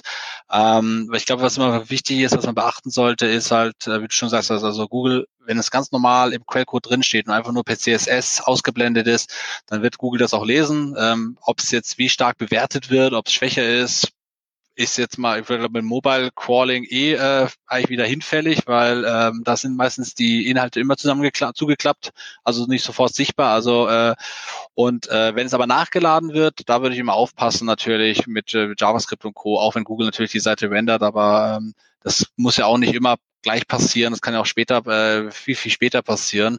Und ähm, ja, aber ich bleibe beim Stefan auch, ich stimme dazu zu. Also wenn wenn wenn es wichtige Inhalte sind, sollte man sie auch zeigen und nicht in Tab-Navigation verstecken.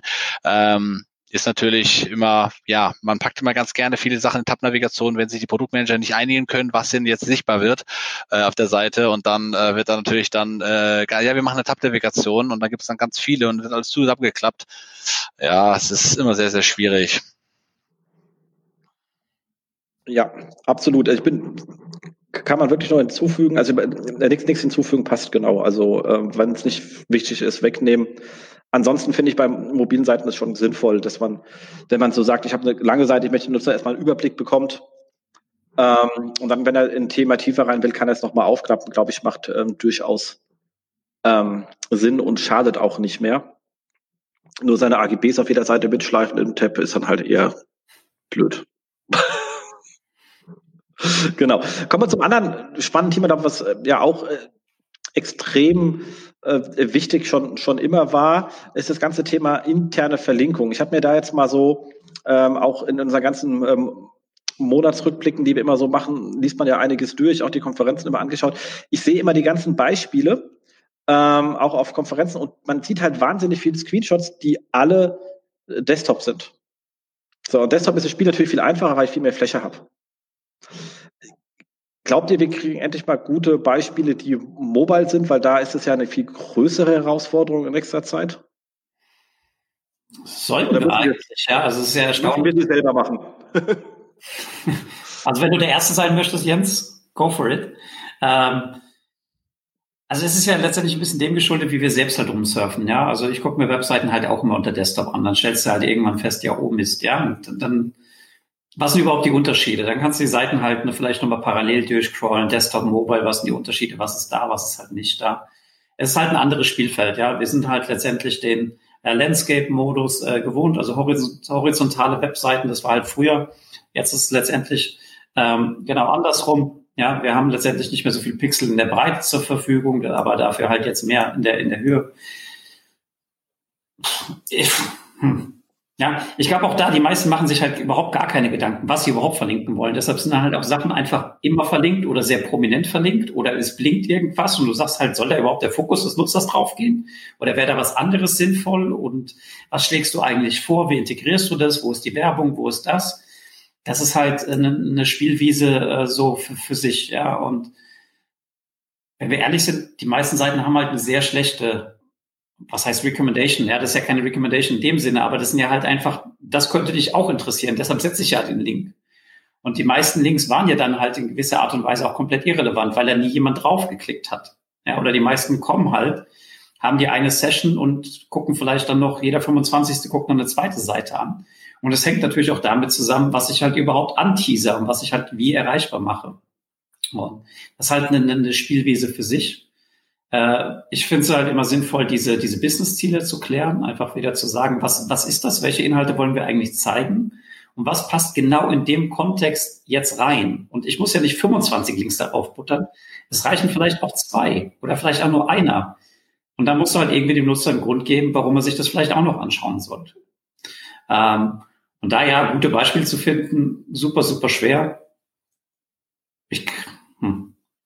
Ich glaube, da gibt's halt auch nicht einfach dieses, so musst du es halt machen, sondern ist halt meistens relativ planlos zusammengeschustert. Ja, wir brauchen dann noch die Navigation, der hat dieselben 75 Dropdowns, so dass keiner vielleicht auf die 25. Ebene runterklicken möchte, aber du das halt irgendwie aufklappen kannst. Das hinterfragt halt keiner. Bei Desktop war das ein bisschen, hast du halt die ganze Fläche, da bist du darüber gehovert, dann kam das noch, dass du jetzt halt immer klicken musst. Das verstehen halt die meisten gar nicht. Und dann mit meinen Wurstfingern geht das sowieso nicht. Ja, dann ist die Seite wieder zu. Das kommt auch hinzu. Aber das ist für mich ein spannendes Thema. Wir hatten ja das Problem, also wir sind ja, also in, in, in der Geschichte sind wir irgendwann mal von Left-Hand nach ähm, horizontal oben gegangen. Also früher waren ja alle Navigationen Left-Hand, irgendwann waren sie alle horizontal oben. Das war ja aus SEO-Sicht immer nicht so der Burner, weil bei Left-Hand konnte ich halt das Ding beliebig lang machen und ich konnte halt auch längere Texte reinschreiben und oben war dann auf einmal nicht mehr waren die Zeichen wichtig, weil die war ja begrenzt in der Gesamtfläche und dann konnte ich halt nicht mehr explizit hinschreiben und ich bin immer noch ein Freund von einem Exact Anchor Tag, gerade bei der internen Verlinkung, weil das zieht halt. So, und wenn ich dann sage, ich habe jetzt ja irgendwie Ferienwohnung an der Ostsee, da stand dann da, was ich was, Usedom, Rügen etc. pp. Und ich sage, du willst du zu Rügen ranken oder zu Ferienwohnung Rügen? Sagt er, ja, wenn du mal fünfmal Ferienwohnung hinschreibst, sieht A hässlich aus und B passt halt nicht in die horizontale Navigation rein. Sage ich, ob das ist doof, verstehe ich. Jetzt habe ich aber das Burger-Menü und ganz im Ernst, das drückt ja eh kein Sau auf. Also wer hat schon Bock, sich durch so ein Burger-Menü zu klicken? Also das passiert wirklich nur, wenn ich echt überhaupt nicht mehr weiterkomme auf der Seite.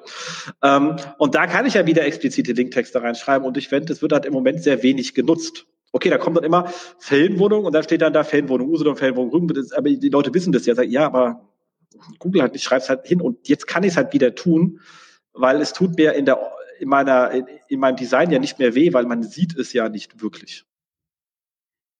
Ja, äh, wir haben da halt immer, glaube ich, so einen kleinen, kleinen Bruch drin zwischen das, was der Nutzer eigentlich möchte und das, was ich halt einfach allen Nutzern halt gerne zeigen würde. Ja, deshalb zeige ich ja auch jemanden, der jetzt gerade gesagt hat, er will nach Flensburg, der kriegt dann halt auch trotzdem Usedom irgendwie als, als Link vorgeschlagen. Das macht für den nicht so viel Sinn. Ja, die meisten, die gesagt haben, ich will nach Flensburg, die werden wahrscheinlich auch nach Flensburg fahren oder halt irgendwo anders hin. Ähm, und ja, da hast du auf jeden Fall recht. Das ist halt immer die Frage, was bin ich überhaupt für ein Seitentyp? Ja, bei Publishern ist es ja so, da sind die Sessions halt kurz, ja, speziell wenn du News stark bist. Dann hat die News interessiert, die Leute lesen das, danach sind sie halt weg. Bei E-Commerce würde ich schon sagen, nutzen dann die Leute das Burger-Menü an manchen Stellen. Oder die Suche. Und dann ist halt wieder die Frage, wie gut ist eigentlich deine interne Suche und findest du da überhaupt was? Und was kommt dann überhaupt raus, wenn du nach bestimmten Keyword suchst, ja, und sind es die richtigen Produkte, sind die richtig sortiert, ist es halt, keine Ahnung, ist es ein guter Farbmix und sonst was, ja, das ist nochmal eine, eine eigene Komplexität. Und ja, interne Ankertexte deskriptiv zu nutzen, also Ferienwohnung Usedom statt Usedom, hilft halt super. Ob das jetzt ein Burgermenü zwingend rein muss, muss man halt schauen. Und ich glaube, im Schnitt wird die mobile Seite halt immer weniger Links haben als die Desktop-Seite.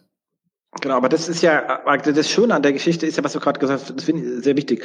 Also ich glaube, gerade wenn ich, wenn jetzt so irgendwie bei, was ich was, ähm, real.de bist, wirst du dich ja nicht durch das Burgermenü mit, mit seinen 800 Einträgen durchklicken. Genau wie du sagst, mir geht es genauso. Man drückt dann auf den falschen, dann ist man irgendwo und das ist ja alles relativ eng.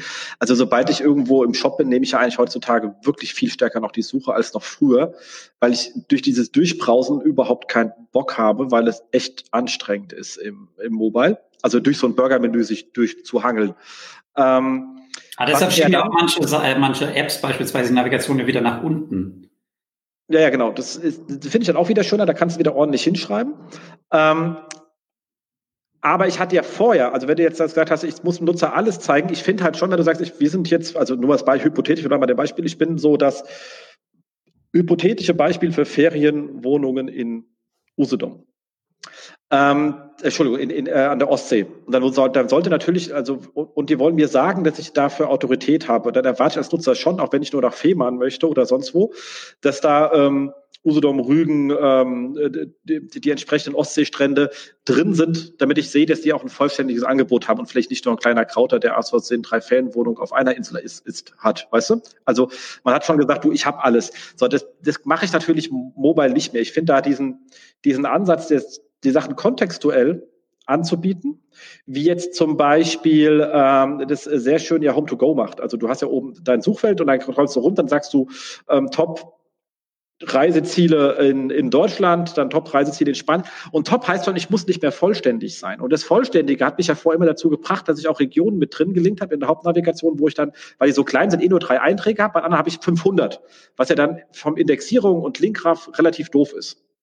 Und jetzt kann ich natürlich sagen, tu die Sachen, die eher B und C sind, die lasse ich von meinen Top-Listen weg. Und ich muss nicht mehr vollständig alles anzeigen, weil ich das halt im Kontext des Scrolling mache. Und die Leute sind halt gewohnt, dass ich jetzt nicht eine Navigation mache, die mir alles abbildet, sondern ich kontextuell unterwegs bin. Ich glaube, das gibt mir für die Fokussierung, wenn ich drüber richtig drüber nachdenke, strategisch, viel mehr Möglichkeiten, als ich sie vorher aus dem Desktop hatte, weil ich trotzdem irgendwo immer das Gefühl hatte, ich muss den Leuten sagen, dass ich vollständig bin. Ja. Ich, ich fürchte fast, dass sich auch früher halt nicht so viele Leute einfach Gedanken drüber gemacht haben, um diesen Nutzerfluss und dann einfach gesagt haben, wir haben da den Platz, deshalb lasst uns da nochmal 20 Links halt einfach reinprügeln, die da halt irgendwie dazu passen. Ja, aber halt diese Auswahl, ja, das machen dann vielleicht jetzt die Ferienwohnungszeit, wenn du jetzt wieder im E-Commerce-Bereich unterwegs bist und du sagst halt, jemand steigt jetzt ein, keine Ahnung, machen wir Düfte. Die meisten suchen halt nach einer Düft von einer bestimmten Marke. Warum ist der denn halt in dieser A bis Z-Liste auf einmal drin? Oder du verstehst nicht, warum jetzt Z, Y, S, A, X, also warum ist es durcheinander? Also haben die es nach Produktanzahl sortiert oder nach, nach verkauft? Also warum biete ich dann nicht einfach einen Link an auf der Düfte-Seite und sag, hier findest du die blumigen Düfte oder sonst irgendwas, also irgendwie diese Top-Eigenschaften. Warum mache ich da halt einfach nicht oben den Einstieg sehr prägnant und sag halt, hier findest du genau das, was halt 80 Prozent der Leute halt einfach bei uns gekauft haben. Ja, das ist ja immer one, one fits all. Und dann sagst du halt einfach alle Marken, alle Ausprägungen, alle irgendwas. Und statt einfach halt zu sagen, ja, das haben wir auch, aber wir haben eine separate Box, wo dann halt einfach drin steht, die besten Eau de Parfums, die besten irgendwas. Das reicht ja den meisten. Die wollen ja gar nicht alles wissen. Die wollen zwar wissen, dass du alles hast, aber es hat auch keiner Lust, sich wirklich Gedanken zu machen, sondern du willst einfach, auch, Stefan hat das auch gekauft, na klar, dann kaufe ich mir auch den Star Wars Helm. Ja, einfach, das ist halt das Qualitätssignal dann. Stefan dreht sich um, sehr süß. genau, aber oder oder umgedreht, vielleicht kann man einfach, da sich auf Mobile umstelle, also wie gesagt, mir einfach über diese ganze Verlinkung einfach mal ernsthaft wieder Gedanken machen mit den genau den Fragen, Stefan, die du dir gerade gestellt hast, weil da die früher nicht gemacht worden sind, ist jetzt sozusagen diese Umstellung, ich gehe auf eine mobile Welt und der Leute vielleicht auffällt, dass man weniger Raum hat, jetzt der richtige Zeitpunkt mal zu hinterfragen, ob man alles in die Navigation klemmen muss oder ob man da nicht einfach mal wirklich genau so vorgehen kann, dass ich die Sachen drin habe, die Leute wirklich interessieren, weil der Raum einfach kleiner ist. Es wäre schön. Es wäre sehr, sehr schön. Dem stimme ich auch absolut Stefan, zu. Also. Stefan nickt immer nur so. Ja, weil, weil alles, was er sagt, äh, genau, ich, Stefan, ich bin absolut deiner Meinung und äh, ja, es ist genau das. Also äh, Leute sollten sich mehr Gedanken machen und manchmal ist es eigentlich so einfach, äh, wie du schon gesagt hast. Warum macht man das nicht einfach? Ähm, ja, für, gerade bei großen Seiten, äh, viel Politik im Unternehmen, dann weiß man schon, warum das nicht passiert. Aber ich glaube auch, die Leute trauen sich auch viel zu wenig und machen äh, fragen, äh, fragen das nicht das, was sie schon immer so gemacht haben. Aber vielleicht ist es jetzt Zeit, auch gerade äh, mit Mobile und äh, auch immer mehr, dass man da vielleicht sich dann nochmal mehr Gedanken macht. Und man kann es ja auch mal testen, einfach mal ausprobieren, was passiert denn dann, wenn wir das machen. Also im schlimmsten Fall wird es besser. Ja. Machen wir vielleicht noch ein letztes Beispiel, damit wir noch mit den anderen Themen durchgucken äh, kommen. Die ganzen Filialisten, die haben sich ja auch schon überlegt, eine Stockwerkslogik. Ja, da hast du ja auch nicht direkt dann musstest du auch zwei Etagen runterfahren, um dann zu den Spielwaren zu kommen beispielsweise. Und warum ist es denn in den Webshops alles quasi horizontal nebeneinander geknallt? Also das macht doch gar keinen Sinn. Sondern da hast du halt die Abteilung Damen-Oberbekleidung und da findest du halt die Kleider. So bums aus. Und wenn du an die Herrenabteilung willst, dann musst du ein Stockwerk hochfahren. Das heißt halt, du klickst halt in der Navigation auf Herren und kannst dann die Hemden auswählen. Warum will ich denn der Frau zwingen, die Herrenhemden als Alternative zu ihren armen Kleidern anbieten? Also welchen Sinn hat denn dieser Link für den Nutzer? Das kannst du auf der Startseite machen, solange das Geschlecht nicht klar ist. Und dann aber halt auch nicht alle Kategorien, sondern halt wirklich nur die, die halt super wichtig sind oder wo du halt gut bist. Absolut. Absolut, bin ich bei. Ich habe da jetzt wäre fast ein Beispiel raus, was da so, so passend, aber das geht nicht, das äh, darf ich nicht sagen. Aber äh, ich bin voll bei dir. Genau, dann machen wir das Thema zu und gehen wir zum anderen Thema, Thema äh, Linkbuilding im Sinne von externen Linkbuilding. Äh, war ja mal tot. Äh, ist aber irgendwie wieder in so einer gewissen Renaissance, habe ich so äh, äh, Gefühl, dass wir sind in dem Bereich ja nicht unterwegs muss ich dazu sagen. Das, äh, das, das, das kann eben mehr dazu sagen. Aber gefühlt kriegt man wieder ähm, mehr lustige Angebote zugeschickt von Leuten. Unaufgefordert mit ganzen Listen, was man wie, war vor acht Jahren üblich war, dann eine Zeit lang Ruhe war, jetzt kommen die ganzen alle Leute wieder aus der Ecke gekrochen. Ähm, ich sehe es aber auch wieder verstärkt, wenn ich so eine andere Funktion so bei irgendwie Agenturprüfung, BVDW unterwegs bin. Das ist doch wieder verstärkt gemacht wird bei den einschlägigen, also du, du siehst dann und sagst, oh Gott, schon wieder der Blog, den kennt man ja schon, was, was soll der Kack? Ähm, äh, ist so ein bisschen Déjà-vu-mäßig das Ganze und ähm, man wundert sich dann schon, was das Ganze soll. Ich glaube auch da, das Problem ist halt, dass immer so eine Trennung irgendwie stattfindet zwischen mein Marketing und Markenaufbau und halt dieses SEO, ja, SEO billiger Content, irgendwie Links kaufen, ja. Dass es eigentlich um was ganz anderes geht, dass der Link gar nicht das Ziel ist, sondern dass halt das Ziel ist, in die Diskussion reinzukommen, Aufmerksamkeit zu generieren und idealerweise, wenn der Link noch Follow ist, nehme ich, ja. Aber das Ziel ist halt nicht dieser blöde Link und deshalb, oder du erstellst keinen Link-Bait-Content, das ist halt für böses Wort, ja, das ist halt, das machst ja. du halt einfach nicht. Ähm, sondern du musst dich halt irgendwie strategisch positionieren und dann fang halt nicht an, irgendwie irgendwas zu publizieren, weil du halt denkst, das kann ich irgendwelchen Bloggern um, um den Mund schmieren, äh, was überhaupt nicht mit deinen Kernzielen zu tun hat. Ja, dann hast du halt auf einmal wieder Ratgeberinhalt zu XYZ. Ja, aber ihr bietet doch gar keine Hochzeiten an. Ja, ihr bietet noch nicht mal Hochzeitskleider an. Also was, was wollt ihr denn mit dem Thema? Also warum wollt ihr euch da halt irgendwie einen Namen machen? Und wenn du das halt einfach mal verknüpfst und halt sagst, wie kriegen wir es halt hin, mit unserer Zielgruppe in Kontakt zu treten, wenn sie nicht bei uns auf der Webseite sind, dann denkst du halt hoffentlich auch anders als nur, wir brauchen einen Link für SEO, weil es geht halt darum, dass du an dieser Reichweite einfach halt teilhaben kannst. Und ob das dann nachher über Anzeigen ist, über GDN, also Google Display Network oder sonst irgendwas, ist eigentlich egal. Aber du willst eigentlich strategische Partnerschaften haben. Und warum dann halt, keine Ahnung, nicht zusammen ähm, Inhalte halt aufbauen, ja, Content aufbauen, dass wir halt sagen, okay, du bist super Affiliate von mir, wir machen eine Content-Partnerschaft, ich schreibe dir den ganzen Inhalt zu Themen XYZ, dafür habe ich Exklusivvermarktungsrechte bei dir. Also dadurch, dass es halt immer so getrennt wird, so ich brauche jetzt Links für SEO, nein, du brauchst nicht Links für SEO, sondern du brauchst halt letztendlich Aufmerksamkeit und Links folgen daraus halt letztendlich irgendwie automatisch. Das verstehen halt dann viele nicht. Und dann sich wirklich eine Strategie zu überlegen, ist dann halt schwer. Und dann wird einfach gesagt, komm, leg Betrag X auf den Tisch und der, der Walcher, der schreibt darüber, komm, promoteo.de, guter PageRank früher gehabt, habe ich noch die historischen Sachen, da kriegst du auf jeden Fall was Feines. Genau. Wer über Atomkraftwerke schreiben kann, kann auch über Gasfässer schreiben. Haus ist raus. Ich dementiere die Aussage vehement. Ich schreibe nicht über, über Atomkraftwerke. Ähm, Nee. Also was, ich gebe dir vollkommen äh, recht, Jens. Ich habe auch das Gefühl, dass da jetzt, also kriege ich auf LinkedIn und auch so kriege ich auf, auf meinem Prometheo-Blog, äh, wo ich ja ganz wenig Inhalte inzwischen habe, weil ich auch mal irgendwann aufgeräumt habe. Äh, und da war wirklich vieles Zeug dabei. Ich habe ja über alles irgendwann mal geschrieben. Auf jeden Fall äh, kriege ich da auch viele Anfragen oder Angebote.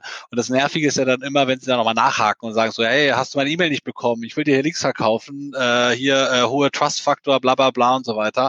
Ähm, das ist ich weiß nicht, ob die Verträge ausgelaufen sind, die Acht-Jahres-Verträge, die jetzt wieder erneuert werden müssen, da brauchen sie wieder neue. Ich weiß es nicht. Vielleicht liegt es auch an, an Covid. Ich, äh, es gibt verschiedene Gründe. Ähm, aber ich glaube, wenn es um Link-Building geht, dann da, da, da stütze ich voll, was Stefan gesagt hat. Also im Grunde mach Marketing mach ganz normales Marketing, überleg dir, wie du halt Leute erreichen kannst, weil dann, äh, dann geht es nicht um den Link, es geht darum, Leute zu erreichen. Und äh, wie es immer so schön heißt, was ist ein guter Link? Ein guter Link ist, wo Traffic drüber kommt, wo Leute auf, der, auf deine Marke, auf dein Angebot, auf deine Produkte aufmerksam werden. Und wenn du halt äh, in einem ähm, Allround Blog einen Link kaufst, der äh, gestern noch über Hochzeitskleider geschrieben hat, äh, vorgestern über, äh, über Lego-Sets äh, und dann äh, heute soll er dann einen Artikel über, ähm, keine Ahnung, ähm, Wohnwagen veröffentlichen. Äh, das ist doch, ist doch, was ist denn das bitte? Also was für eine Audience hat denn dieser User, äh, dieser Blog eigentlich? Und darum ja klassisches Marketing online, sich darüber Gedanken zu machen, wie kann ich meine Leute, meine Zielgruppe erreichen, äh, wie kann ich denen einen Mehrwert bieten, wie kann ich meine meine meine Dienstleistung oder was ich meine Produkte anbieten und wie kann ich einfach den Trust erhöhen. Und wenn ich dann dadurch natürlich dann auch einfach äh, als Brand bekannter werde, habe ich natürlich auch noch einen positiven Effekt, weil dann Leute auch einfach sagen, ja, ich habe doch da was Interessantes gesehen, ich google das nochmal. Und dann hast du die Leute, die halt darüber einsteigen. Und das ist für mich modernes Linkbuilding. Darauf kommt es an und nicht irgendwelchen Kauf von irgendwelchen Forenlinks oder oder Bloglinks oder also alles was so. Ähm, klar, ich kann auch Sponsoring machen, also Sponsoring-Artikel, dann kriege ich nur Follow-Link, völlig fein. Äh, steht drin auch gekaufter Artikel, ist auch fein. Ähm, aber dann sollte ich das auf, auf Medien, äh, Webseiten machen, die auch, wo meine Zielgruppe aktiv ist. Und äh, dann sollte ich auch schauen, wie viel Traffic ich darüber bekomme, weil, äh, oder was, was dann am Ende rauskommt. Weil wenn es einfach nur ein Link ist, der dann irgendwo in einem Archiv ver vergammelt, ähm, ist das, sorry, ähm, das ist heute nicht mal zielführend. Genau, bin ich voll bei euch, aber ja, definitiv drückt mich auch mein Gefühl nicht der Kram ist irgendwie wieder mehr am äh, zunehmen. Klar, also es hat ja gerade jetzt äh, beim hier der geschätzter Kollege Markus Höfner hat ja gerade in seinem hier alles auf Anfang Podcast, glaube ich, heißt, also wo er wieder von vorne anfängt, ähm, gesagt, dass er ja aus seinen Erfahrungen aus ähm, seinen SEO-Sprechstunden, die er da immer kostenlos anbietet, ähm, dass er da oft viele kleine drin hat, die halt wirklich noch null Links hat und dann muss man sich natürlich mit dem Thema beschäftigen. Ich glaube, das ist uns allen klar. Das Thema an sich ist ja nicht ähm, unwichtig.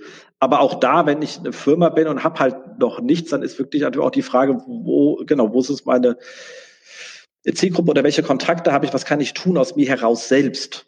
Ja, und, und da ist die einfachste Frage, Antwort eigentlich, fang mit deinen Partnern an, mit denen du schon zusammenarbeitest, dein, äh, mit genau. den Leuten, wo du schon Kontakt hast. Also red doch mal mit denen. Also das ist eigentlich total einfach, da mal zu starten.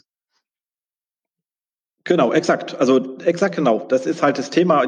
Einfach diese Standardangebote, die halt da draußen rumgondeln mit irgendwelchen Linkpaketen, die kann man sich eigentlich alle knicken.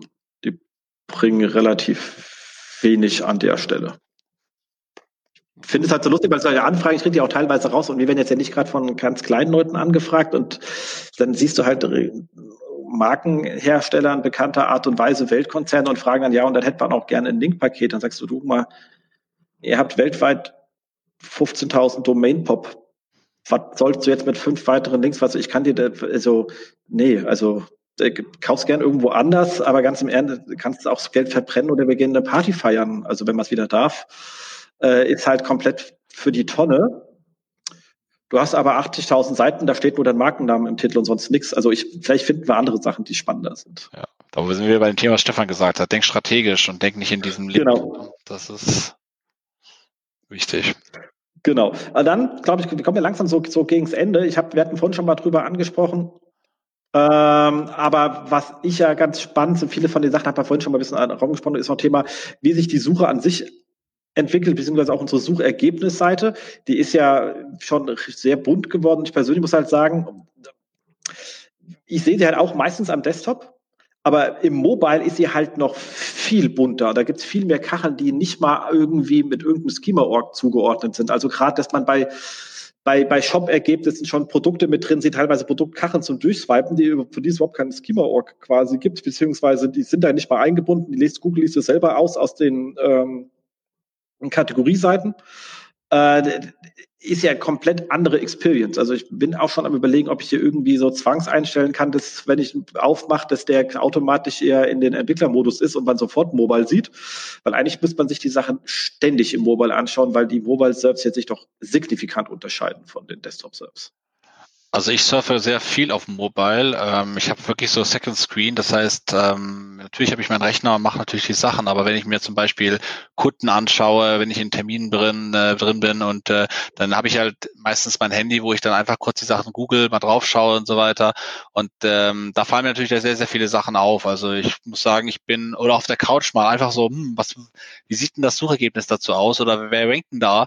Ähm, ich mache da sehr, sehr viel auf dem Handy. Äh, ich müsste es wahrscheinlich noch öfters machen. Äh, auch was jetzt Scrolling angeht, Seiten Mobile machen wir schon sehr, sehr stark und auch äh, vergleichen es auch mit Desktop, gerade zu schauen, oder links und so weiter sich unterscheiden. Aber googeln. Mobile kann ich jedem nur empfehlen, das äh, sehr oft zu machen. Ähm, sehr spannend ist es übrigens auch, wenn man, glaube ich, mit Android und mit der Location USA, also Mountain View, äh, auf Mobile geht, da sieht man dann auch, kann man öfters mal in Tests reingeraten. Ähm, das ist natürlich auch immer ganz spannend. Ähm, ich habe leider kein Android, aber äh, der Valentin Plätzer, der macht das ja immer ganz intensiv und da auch diese Sachen äh, zu dokumentieren, was da wieder Neues kommt. Also es lohnt sich auf jeden Fall, mobile zu surfen und sich auch da ein Gefühl zu bekommen, auch was ich vorhin schon gemeint habe für die Webseite. Ich überlege gerade, ob es ein gutes Plugin geben könnte. Weißt du, dass der direkt die Suchergebnisse Desktop und Mobile anzeigt.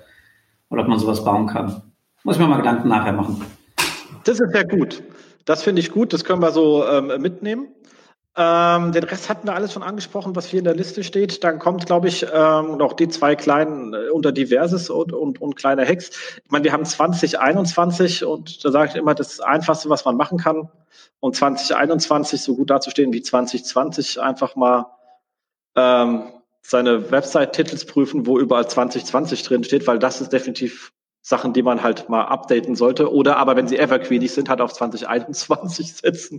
Das bringt schon mal wahnsinnig viel.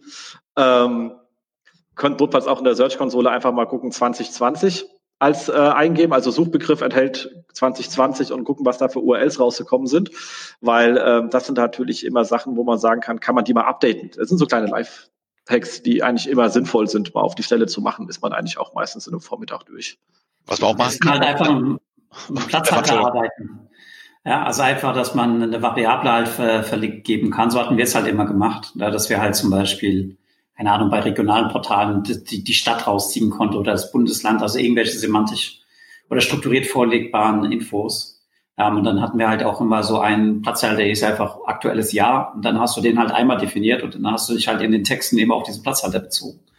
Da musst du ja, klar, klar, haben wir auch von ähm, gemacht äh, durch so ein, eine kleine Manipulation über den ähm, Tag Manager geht es ja auch. Ja, kannst du auch machen. An manchen Stellen ist aber halt auch gewünscht, dass da vielleicht noch das alte Jahr drin steht, wie, keine Ahnung, Lohnsteuer 2020 machen. Ja, genau. Deswegen sage ich halt äh, lieber per Hand prüfen oder so, ähm, aber so Sachen mal umschreiben, wenn man es technisch nicht hingekriegt hat. Man, es gibt ja auch so Systeme, das sind so automatisch generierte Seiten, auf die keiner zugreifen kann. Die werden aus irgendeinem PIM oder sonst etwas ähm, Export erzeugt und da gibt es gar keinen Editor. Da kann man das notfalls auf die Art und Weise auch nochmal äh, machen. Also ansonsten bin ich kein Freund davon, mit JavaScript noch wahnsinnig viele Content rum zu manipulieren. Aber wenn es nicht anders geht, ist es besser, als es gar nicht zu tun.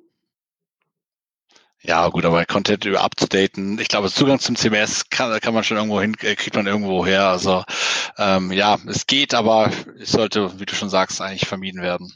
Es kommt halt darauf an, wo es steht. Ne? Also wenn es dann halt wieder am 75. Blog-Eintrag steht und du musst erstmal diesen Blog-Eintrag finden und aufmachen, da kriegst du halt auch einen Föhn. Ja, ja also klar. Also insgesamt so, so Schnittstellen, vielleicht auch zum eigenen CMS Sachen exportieren können, importieren.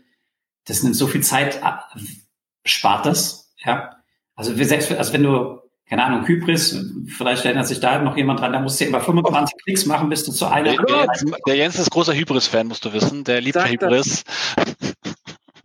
Warst du dabei bei dem Vortrag damals? Ja. Mit, mit, mit, mit Anke und äh, ich, ähm ja, ich weiß. Du warst sehr, sehr begeistert von Hybris.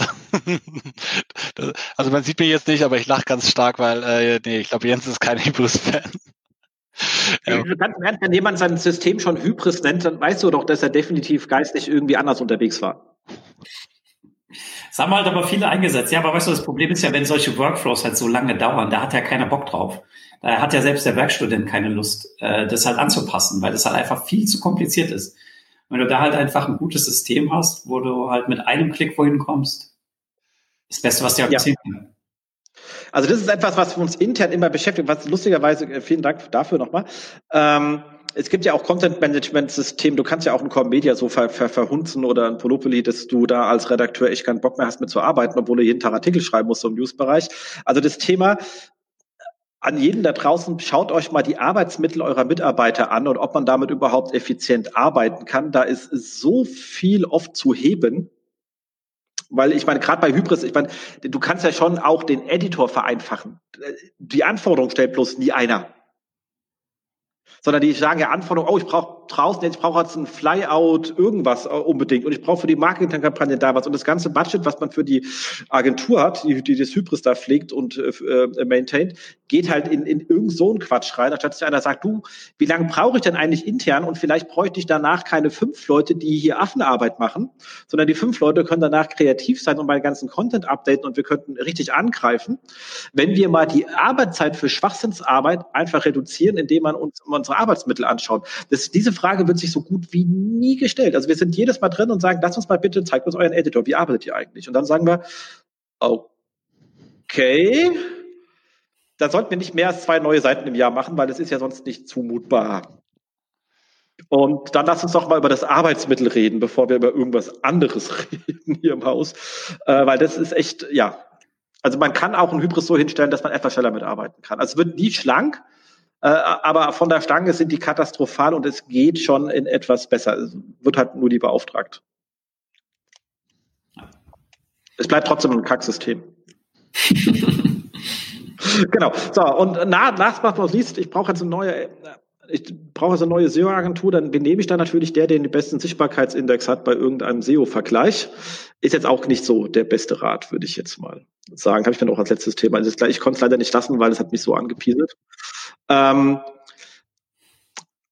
ja, was, was soll man dazu sagen? Ich würde es gerne ein bisschen hochziehen, das Thema auch bisschen im Allgemeinen, so, wenn man sagt, wie sucht man denn jemand? Aber ganz, ganz generell, es gibt nicht den besten Dienstleister. Also ich würde das von uns behaupten, wir sind nicht ganz doof. Ähm, Stefan, ihr wart's nicht. Also, also jetzt bist ja nicht mehr da. Also wahrscheinlich hat sich daran nichts geändert. Und Stefan bei dir, also zweimal Stefan, ihr seid es auch nicht.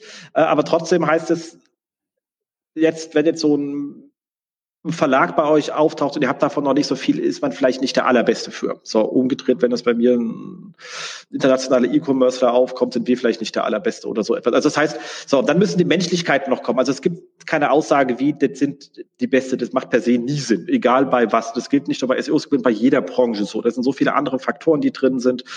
Ähm, die, muss ja für mich eine gute Agentur sein.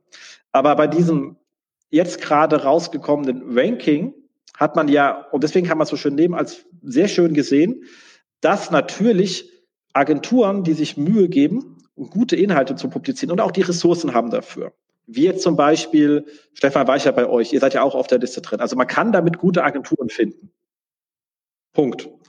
Es sind aber auch genauso viele recht schlechte Agenturen drin, die wahrscheinlich einfach sagen, wir produzieren halt Content, weil wir keine Kunden haben, also schreiben wir halt viel Content, keine Ahnung, ich weiß es nicht. Ähm, da ich glaube, so viel gute wie schlechte drin habe, ist es offensichtlich kein Kriterium, um gut und schlecht zu trennen. Ja. Das müsst ihr irgendwie sagen. nee, aber ich bin voll bei dir, Jens. Also äh, du wie schon sagst, äh, jede Dienstleister hat andere Spezialitäten, Spezialfähigkeiten und das muss einfach von beiden Seiten aus matchen. Man will ja gemeinsam erfolgreich sein. Und ähm, das, ich glaube halt, wie du schon sagst, das Kriterium eines Sichtbarkeitswertes als Qualitätskriterium äh, für die Arbeit oder ob das zu mir passt, das, das ist das falsche Kriterium. Also ich bin natürlich finde es schön, dass wir da, drau äh, da drauf sind, aber ähm, das ist jetzt für mich, ich werde nicht jetzt kein Kriterium, um zu sagen, dass das ist jetzt, was uns gut ausmacht, sondern äh, wir haben andere äh, Qualitäten und äh, das, was unsere Kunden uns schätzen. Und da, darauf kommt es an. Und die Frage ist immer, was brauche ich denn überhaupt? Was habe ich denn, was kann ich denn überhaupt abrufen? Was habe ich denn überhaupt für, äh, für einen Bedarf? Also weil ähm, was auch wir schon festgestellt haben, ist halt, es muss halt von beiden Seiten aus matchen. Ähm, wir haben eine eigene Redaktion, wir haben SEOs, wir haben Entwickler ähm, und wenn wir den, den Kunden jetzt bei uns anfragt und wir ihm sagen, ja hier, das kannst du alles bei uns haben, sagt er, ja, das ist schön, aber ich brauche eigentlich nur SEO, ich brauche eigentlich nur einen SEO, der vielleicht mal einen halben Tag im Monat ähm, sich mit uns beschäftigt. Dann sagen wir ganz ehrlich, halber Tag, ähm, das ist viel zu wenig, äh, weil einfach, weil so kommen wir nie, so wirst du nie erfolgreich sein. Also wir, wir, das Geld, was wir damit verdienen, bringt uns, bringt uns zwar auch nicht so viel, aber dich auch nicht weiter. Und dann wirst du nach einem Jahr sagen, hey, ganz ehrlich, die Zusammenarbeit war nicht so gut. Also es muss schon beides matchen. Und ich glaube, man muss erstmal sich überlegen, was brauche ich denn eigentlich? Als äh, was für was für eine Unterstützung brauche ich denn und dann äh, sollte man auf die Suche gehen und dann auch die die Kriterien für sich definieren. Also woran kann ich denn messen, dass das was zu mir passt auch da ist? Und das sollte glaube ich doch jeder erstmal für sich äh, entscheiden und dann kann man auf die Suche gehen und äh, da gibt's natürlich klar die klassische Ausschreibung oder man stellt halt in einem Kickoff-Termin einfach die ganz genaue Fragen oder man schickt ein, Fra ein paar Fragen an, die, an die Agentur und sagt hey wir würden mal ganz hören, wie, wie seht ihr das Ganze eigentlich oder wie arbeitet ihr? Und äh, dass man einfach einen Eindruck bekommt. Und dann kann man sich überlegen, okay, matcht das mit dem, was ich erwarte, das, was ich brauche? Kann ich das auch äh, dann auch äh, entsprechend auch abrufen? Kann ich dann auch die Sachen umsetzen? Weil es, was bringt mir jetzt äh, eine, eine Agentur äh, zu haben, die mich unterstützt, wenn ich dann die Sachen, die die Agentur empfiehlt, nicht umsetzen kann, weil ich mir vielleicht die Entwickler fehlen. Also es sollte wirklich für alle passen und das sollte man auf jeden Fall im Vorfeld definieren. Was ich mal ganz cool fand, wir waren zu einem Pitch und da war auch ein Kollege aus der Branche, der war einfach der Advisor. Also der hat seinen Hut nicht in den Ring geworfen, sondern hat einfach gesagt, ihr habt keine Ahnung von dem, was ihr eigentlich ausschreibt, ich mache das und ihr kriegt von mir eine Einschätzung. Und natürlich, da ist auch ein gewisser Nasenfaktor trotzdem immer noch dabei. Aber die meisten wissen ja gar nicht, was sie überhaupt suchen. Ja, allein, was du halt an Anforderungen zurückbekommst, das, das, das matcht halt nicht. Das ist ja wieder dieselbe Diskussion, was muss der SEO eigentlich können? Muss der programmieren können, APIs, muss der schreiben können, bla bla bla, PageSpeed, also wo hörst du überhaupt auf?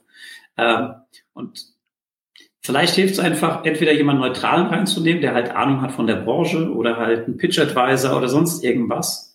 Aber im Kern, ich würde halt immer gucken, wer spricht eigentlich auf Konferenzen, wer spricht vielleicht für Themen, die für mich auch irgendwie wichtig sind. Also sind es lokale Themen, ist es eher E-Commerce, wer, wer ist da eigentlich aktiv? Und ja, Sichtbarkeit, deshalb machen wir SEO, das ist auch irgendwie wichtig, aber ich würde halt nicht eine, eine Agentur auswählen deshalb oder ich gehe auch nicht zum Shop, weil er die höchste Sichtbarkeit für das Thema Möbel hat oder so, ja, sondern halt irgendwie, weil es mich insgesamt angesprochen hat, was da einfach feilgeboten wird. Absolut. Ich kann an der, ähm, wobei es schon eine spannende Frage, ich habe ja auch so Diskussionen immer, wir haben ja beim BVD mal viel diskutiert, ab wann fängt das eigentlich Sinn und was gibt es da an lustigen Preismodelle und man, da gibt es ja auch ähm, Marktbegleiter, die dann so, also so, Entschuldigung, so BVDW-Sitzungen finden oft, also vor Corona, bei irgendeinem BVDW-Mitglied statt. So, und da waren wir bei einem klassischen Marktbegleiter gewesen und in, in seinem Büro, da hat er diese Aufroller gehabt und da stand dann so, ähm, jetzt ähm, SEO im Angebot, weißt du, jetzt buchen, kostet dann im Monat 537,48 Euro. Da hab ich gedacht, wie kommst du denn auf den Preis, sag mal? Was ist denn das? Was, also was für ein Stundensatz liegt denn auch hinter diesem Preis? Das war nicht ganz das, aber es war irgendwas Beklopptes mit Kommazahlen noch hinten dran. Ich habe es nicht verstanden. Ähm, aber bei so etwas muss man ganz klar sagen, renn halt einfach weg, weil wenn dir jemand von vornherein sagt, kaufe 500 irgendetwas, dann weiß der weder, wer ich bin, noch was ich brauche. Also das kann, macht nie Sinn. Also so Paket keinen Sinn. Wenn jemand sagt, du, es gibt bei mir ein Erstaudit zum Preis X, das kann man noch machen, weil da weiß man, ich mache nur ein Audit und der wird wahrscheinlich, was ich was, wenn er sagt, es geht ja los von 1500, 5000, was ich was, keine Ahnung, der sagt bei 1,5, da wird er einen Tag lang über mich nachdenken, dann weiß ich ungefähr, was zurückkommt. Ähm, bei fünf wird er wahrscheinlich eher vier bis fünf Tage drüber nachdenken. Das wird in sich Timebox sein. Wenn er halbwegs erfahren ist, wird auch das Audit jedes Mal ein bisschen anders aussehen. Bei dem einen sagt er, huch, da ist technisch alles kaputt, da kann ich meinen ganzen Tag drin versauen. Da sagt der andere, sagt, oh, das ist ein Blog mit 40 Seiten, WordPress, da brauche ich mir die Technik nicht groß anzuschauen. Da muss, da gehe ich, da schaue ich mir halt mal die Top-Artikel an und mache mir dazu ein paar Gedanken. Und da kommt auch was Wertvolles raus. Also man muss nicht gleich mit Riesenbeträgen reinhüpfen. Ähm, aber so dieses, oder auch im Lokalen, da kommst du auch mit relativ kleinen Beträgen relativ weit. Nur da muss man halt aufpassen, wenn jemand sagt, okay, der verkauft ständig Pakete von so, ähm, also man kann theoretisch mit zwei Stunden Arbeit im Monat eine lokale Seite irgendwie vorwärts bekommen. Aber dann würde ich sagen, mach lieber 2000 einmal, weil dann hast du das gleiche in sofort. Also von dem Thema. Ähm, aber wenn sich jemand so etwas als verkauft als Agentur und sagt 200 und jetzt muss man nur mal ganz kurz nachdenken oder 500 Euro Pakete. So ein, Mitarbeiter, der irgendwie ein Gehalt, wenn man sagt ja, so ein Mitarbeiter muss so 3,5 bis das Vierfache seines Gehalts irgendwie an Umsatz reinbringen, sonst rechnet sich das Ganze, also so als ganz triviale Faustformel. Dann hat der bei so 500 Euro, hat der ruckzuck 30 Kunden. Der kriegt, der ist, entweder ist der Borderline oder kann ich nicht beraten. Weil ich kann mich nicht in 30, 40 Businessmodelle reindenken und verstehen. Das ist schlichterdings geistig nicht möglich. Ich könnte es nicht. Und wenn er noch ein armer Junior sind, erst recht nicht. Und das ist nicht machbar. Und da muss man da auch immer bei diesem Thema ähm, hinten ran. Ansonsten fand ich eure Sachen alle richtig, die ihr gesagt habt, jetzt aber ab einer gewissen Größe relevant. Also jetzt so ein, ein, ein KMU, der jetzt, also KMU kann ja auch sehr groß sein, ist ja ein Riesenfeld, aber wenn du jetzt irgendwie so eine 15, 20 Mann-Bude bist, dann kannst du dir nicht noch einen Advisor einstellen, um einen Pitch zu machen. Wenn ich jetzt irgendwie signifikante Beträge ausstrafen würde, würde ich es auf jeden Fall genau so machen. Weil das Risiko, da falsch zu setzen, ist immer ähm, ähm, gegeben. Ähm, aber ansonsten würde ich halt einfach immer zwei, drei Leute und wenn es sagt, ich telefoniere mit denen mal und gucke, ob das harmonisch klappt und können die mir dann vielleicht auch sagen, bei welchem Betreuer ich hänge und kann ich mir den auch noch mal kurz schwätzen. Das sind so die ganz einfachen Sachen, die kriegt jeder hin und die kosten nicht wahnsinnig viel Geld. Weil wichtig ist ja, wir sind beratend, wir sind ja Leute, ihr gebt uns Geld, damit wir euch Arbeit bringen. Das muss jedem klar sein. Also man kommt ja selten auf die Technik drauf. Okay, ihr habt Entwickler ein bisschen was anderes, aber bei vielen Kunden kommt man da nicht hin. Ähm, wir können redaktionell was schreiben, aber trotzdem müsst ihr vorher die Themen abnehmen. Also wir bringen Arbeit mit. Wir können ja nur mit dem Kunden zusammen irgendetwas hinkriegen. Und da ist das, kann ich mit den Leuten eine ganz entscheidend wichtige Frage. Finde ich. Also das ist viel wichtiger als, ist der jetzt 50 Euro in der Stunde billiger oder nicht? Hat das sagt ja am Ende auch nichts, ja. Also es genau. wird halt Sachen geben, ihr habt die ganzen APIs, das macht ihr halt in vier Stunden fertig. So, Stefan und ich, wir müssten halt jetzt erstmal uns jemanden suchen, der das macht. Ja, Stefan ist sowieso mit Atomkraftwerken die ganze Zeit beschäftigt. Er hat da gar nicht die Kapazitäten. ähm, ja, und von daher, der Stundensatz ist es halt nachher nicht, sondern es ist halt vor allem, wie sehr klickt es, wie sehr hat die Person auch ein Gefühl dafür, wer ich eigentlich bin und in welche Richtung ich mich halt auch weiterentwickle und ich kann der überhaupt mit mir sprechen. Also es gibt ja viele Leute, die sind extrem fachlich gut, die können aber halt niemanden, der nicht aus der Branche ist, erklären, was sie eigentlich machen und warum jetzt der Kunde was machen muss. Ja, und das ist halt einfach, das kannst du halt nicht mit 0 oder 1 oder mit Sichtbarkeitsindex nachher halt ausdrücken. Exakt. Exakt, das ist es so. So, damit habt ihr noch eine kleine Pitch-Beratung bekommen, also wie man eine, Dienstleisterauswahl aufsetzt. Glaube, damit sind wir auch durch. Danke, wir haben zwei Stunden 30 rumbekommen, war fantastisch. Finde ich super. Respekt ähm, an diejenigen, die es bis jetzt hierhin hören. Und es kommen ja wahrscheinlich noch fünf Minuten. Ja, genau, weil wir noch ein paar, äh, weil wir noch ein paar Job-Offers haben. Und zwar ähm, ist das hier wirklich eine schöne Liste, muss ich ganz ehrlich sagen, von äh, Unternehmen, die gerade äh, Leute suchen. Und zum ersten äh, fange ich da mal an, das ist jetzt zur Reihenfolge, wie sie reingekommen sind, da ist keine Wertung drin, äh, von den geschätzten Kollegen aus Hamburg, und zwar die Wingman. Ich schätze sie wirklich sehr. Ähm, kann sie wirklich sehr empfehlen und die suchen sowohl SEO-Consultant als auch Junior-SEO-Consultant, aber auch seniorisch kann sich gerne bewegen. Also die suchen dringend Leute, Team ist super, machen eine Menge Spaß. Ähm, wir sind im sehr engen Austausch miteinander und kann ich wirklich dringend ähm, empfehlen. Also wenn ihr irgendwo in Hamburg seid oder Regen liebt und nach Hamburg ziehen wollt, go for it. Ähm, dann die Kollegen von Pau Wow in Köln, also wenn ihr irgendwie auf Karneval seid, ist Köln ja eure Stadt dann eher. Den, äh, Pau Wow, wenn man es nicht kennt, die machen so Sachen wie Sparhandy und ähnliches. Die suchen einen Head of SEO. Das ist jetzt natürlich Head of SEO, man sollte schon was können, die sind nicht doof. Ich kenne die Kollegen von Sparhandy jetzt auch schon länger, die waren ja, du warst auch mal bei dem Essen dabei, oder? Wo wir da in, in Köln nach der im, im, im äh, SEO Day mit denen, was wir uns mal eingeladen hatten, da zum Steak essen.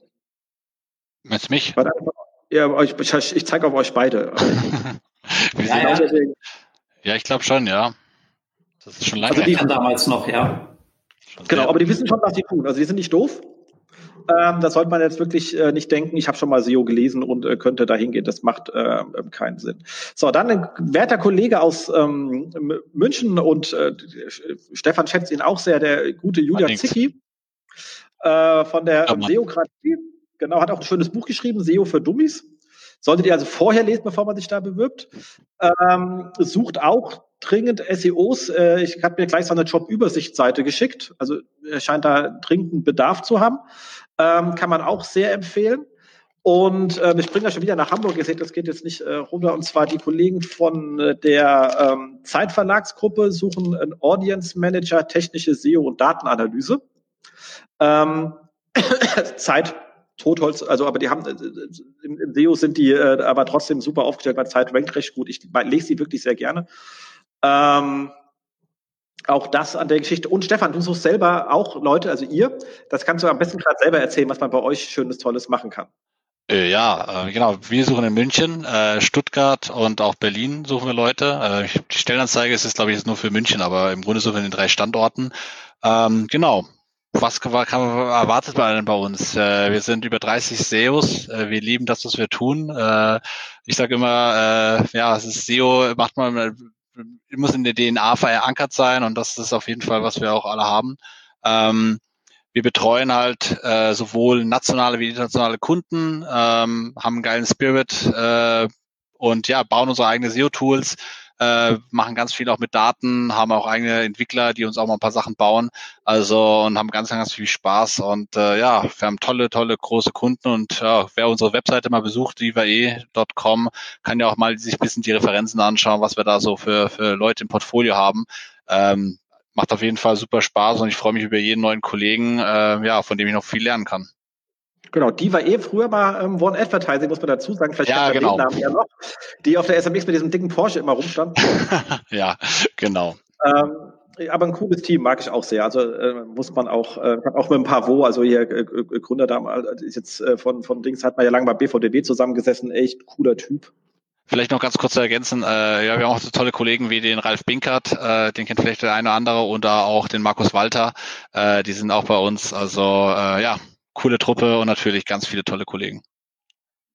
Ja, du und Markus, ihr seid ja so irgendwie gebaut. Und entweder geht der eine zum anderen oder der andere zum einen. Das äh, finde ja, ich sehr also, süß. Ja, wir waren bei der 1 1 zusammen. Äh, ich wäre fast der Nachfolger bei Pro7 geworden. Und äh, ja, der Ralf Binkert war bei mir bei Microsoft. Also so gesehen äh, kennen wir uns schon sehr, sehr lange. Und ja, wir wissen einfach, was der eine gut kann und äh, wo wir uns unterstützen können. Also das ist auch dieser Team Spirit ist auf jeden Fall sehr stark vorhanden. Also das färbt sich natürlich auch, das sieht man auch im ganzen Team natürlich bei allen Kollegen.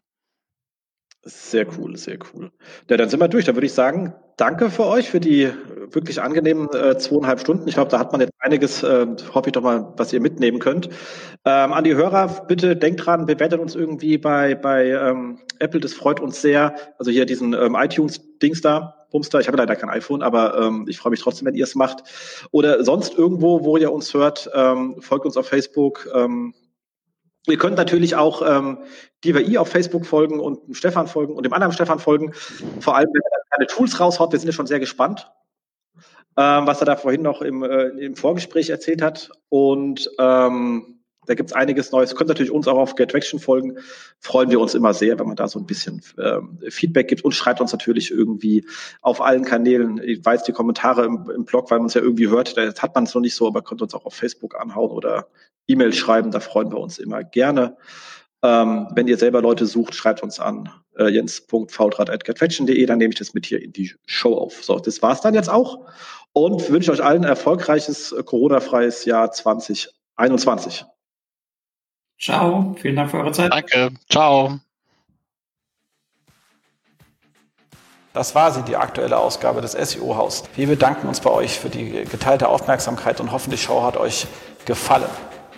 Kommentiert in unserem Blog, wir freuen uns über jede Art von Kommentare oder auf unserer Facebook-Seite. Wir beantworten alle Kommentare möglichst zeitnah und vergesst nicht, uns auf iTunes zu bewerten, weil ihr wisst, iTunes ist das Gold des Podcasts.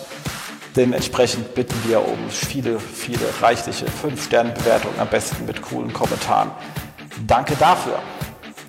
Dann hören wir uns in zwei bis vier Wochen wieder und wir freuen uns, wenn ihr dann wieder einschaltet bei dem SEO-Haus. SEO von uns für euch. Und jetzt Rank Well.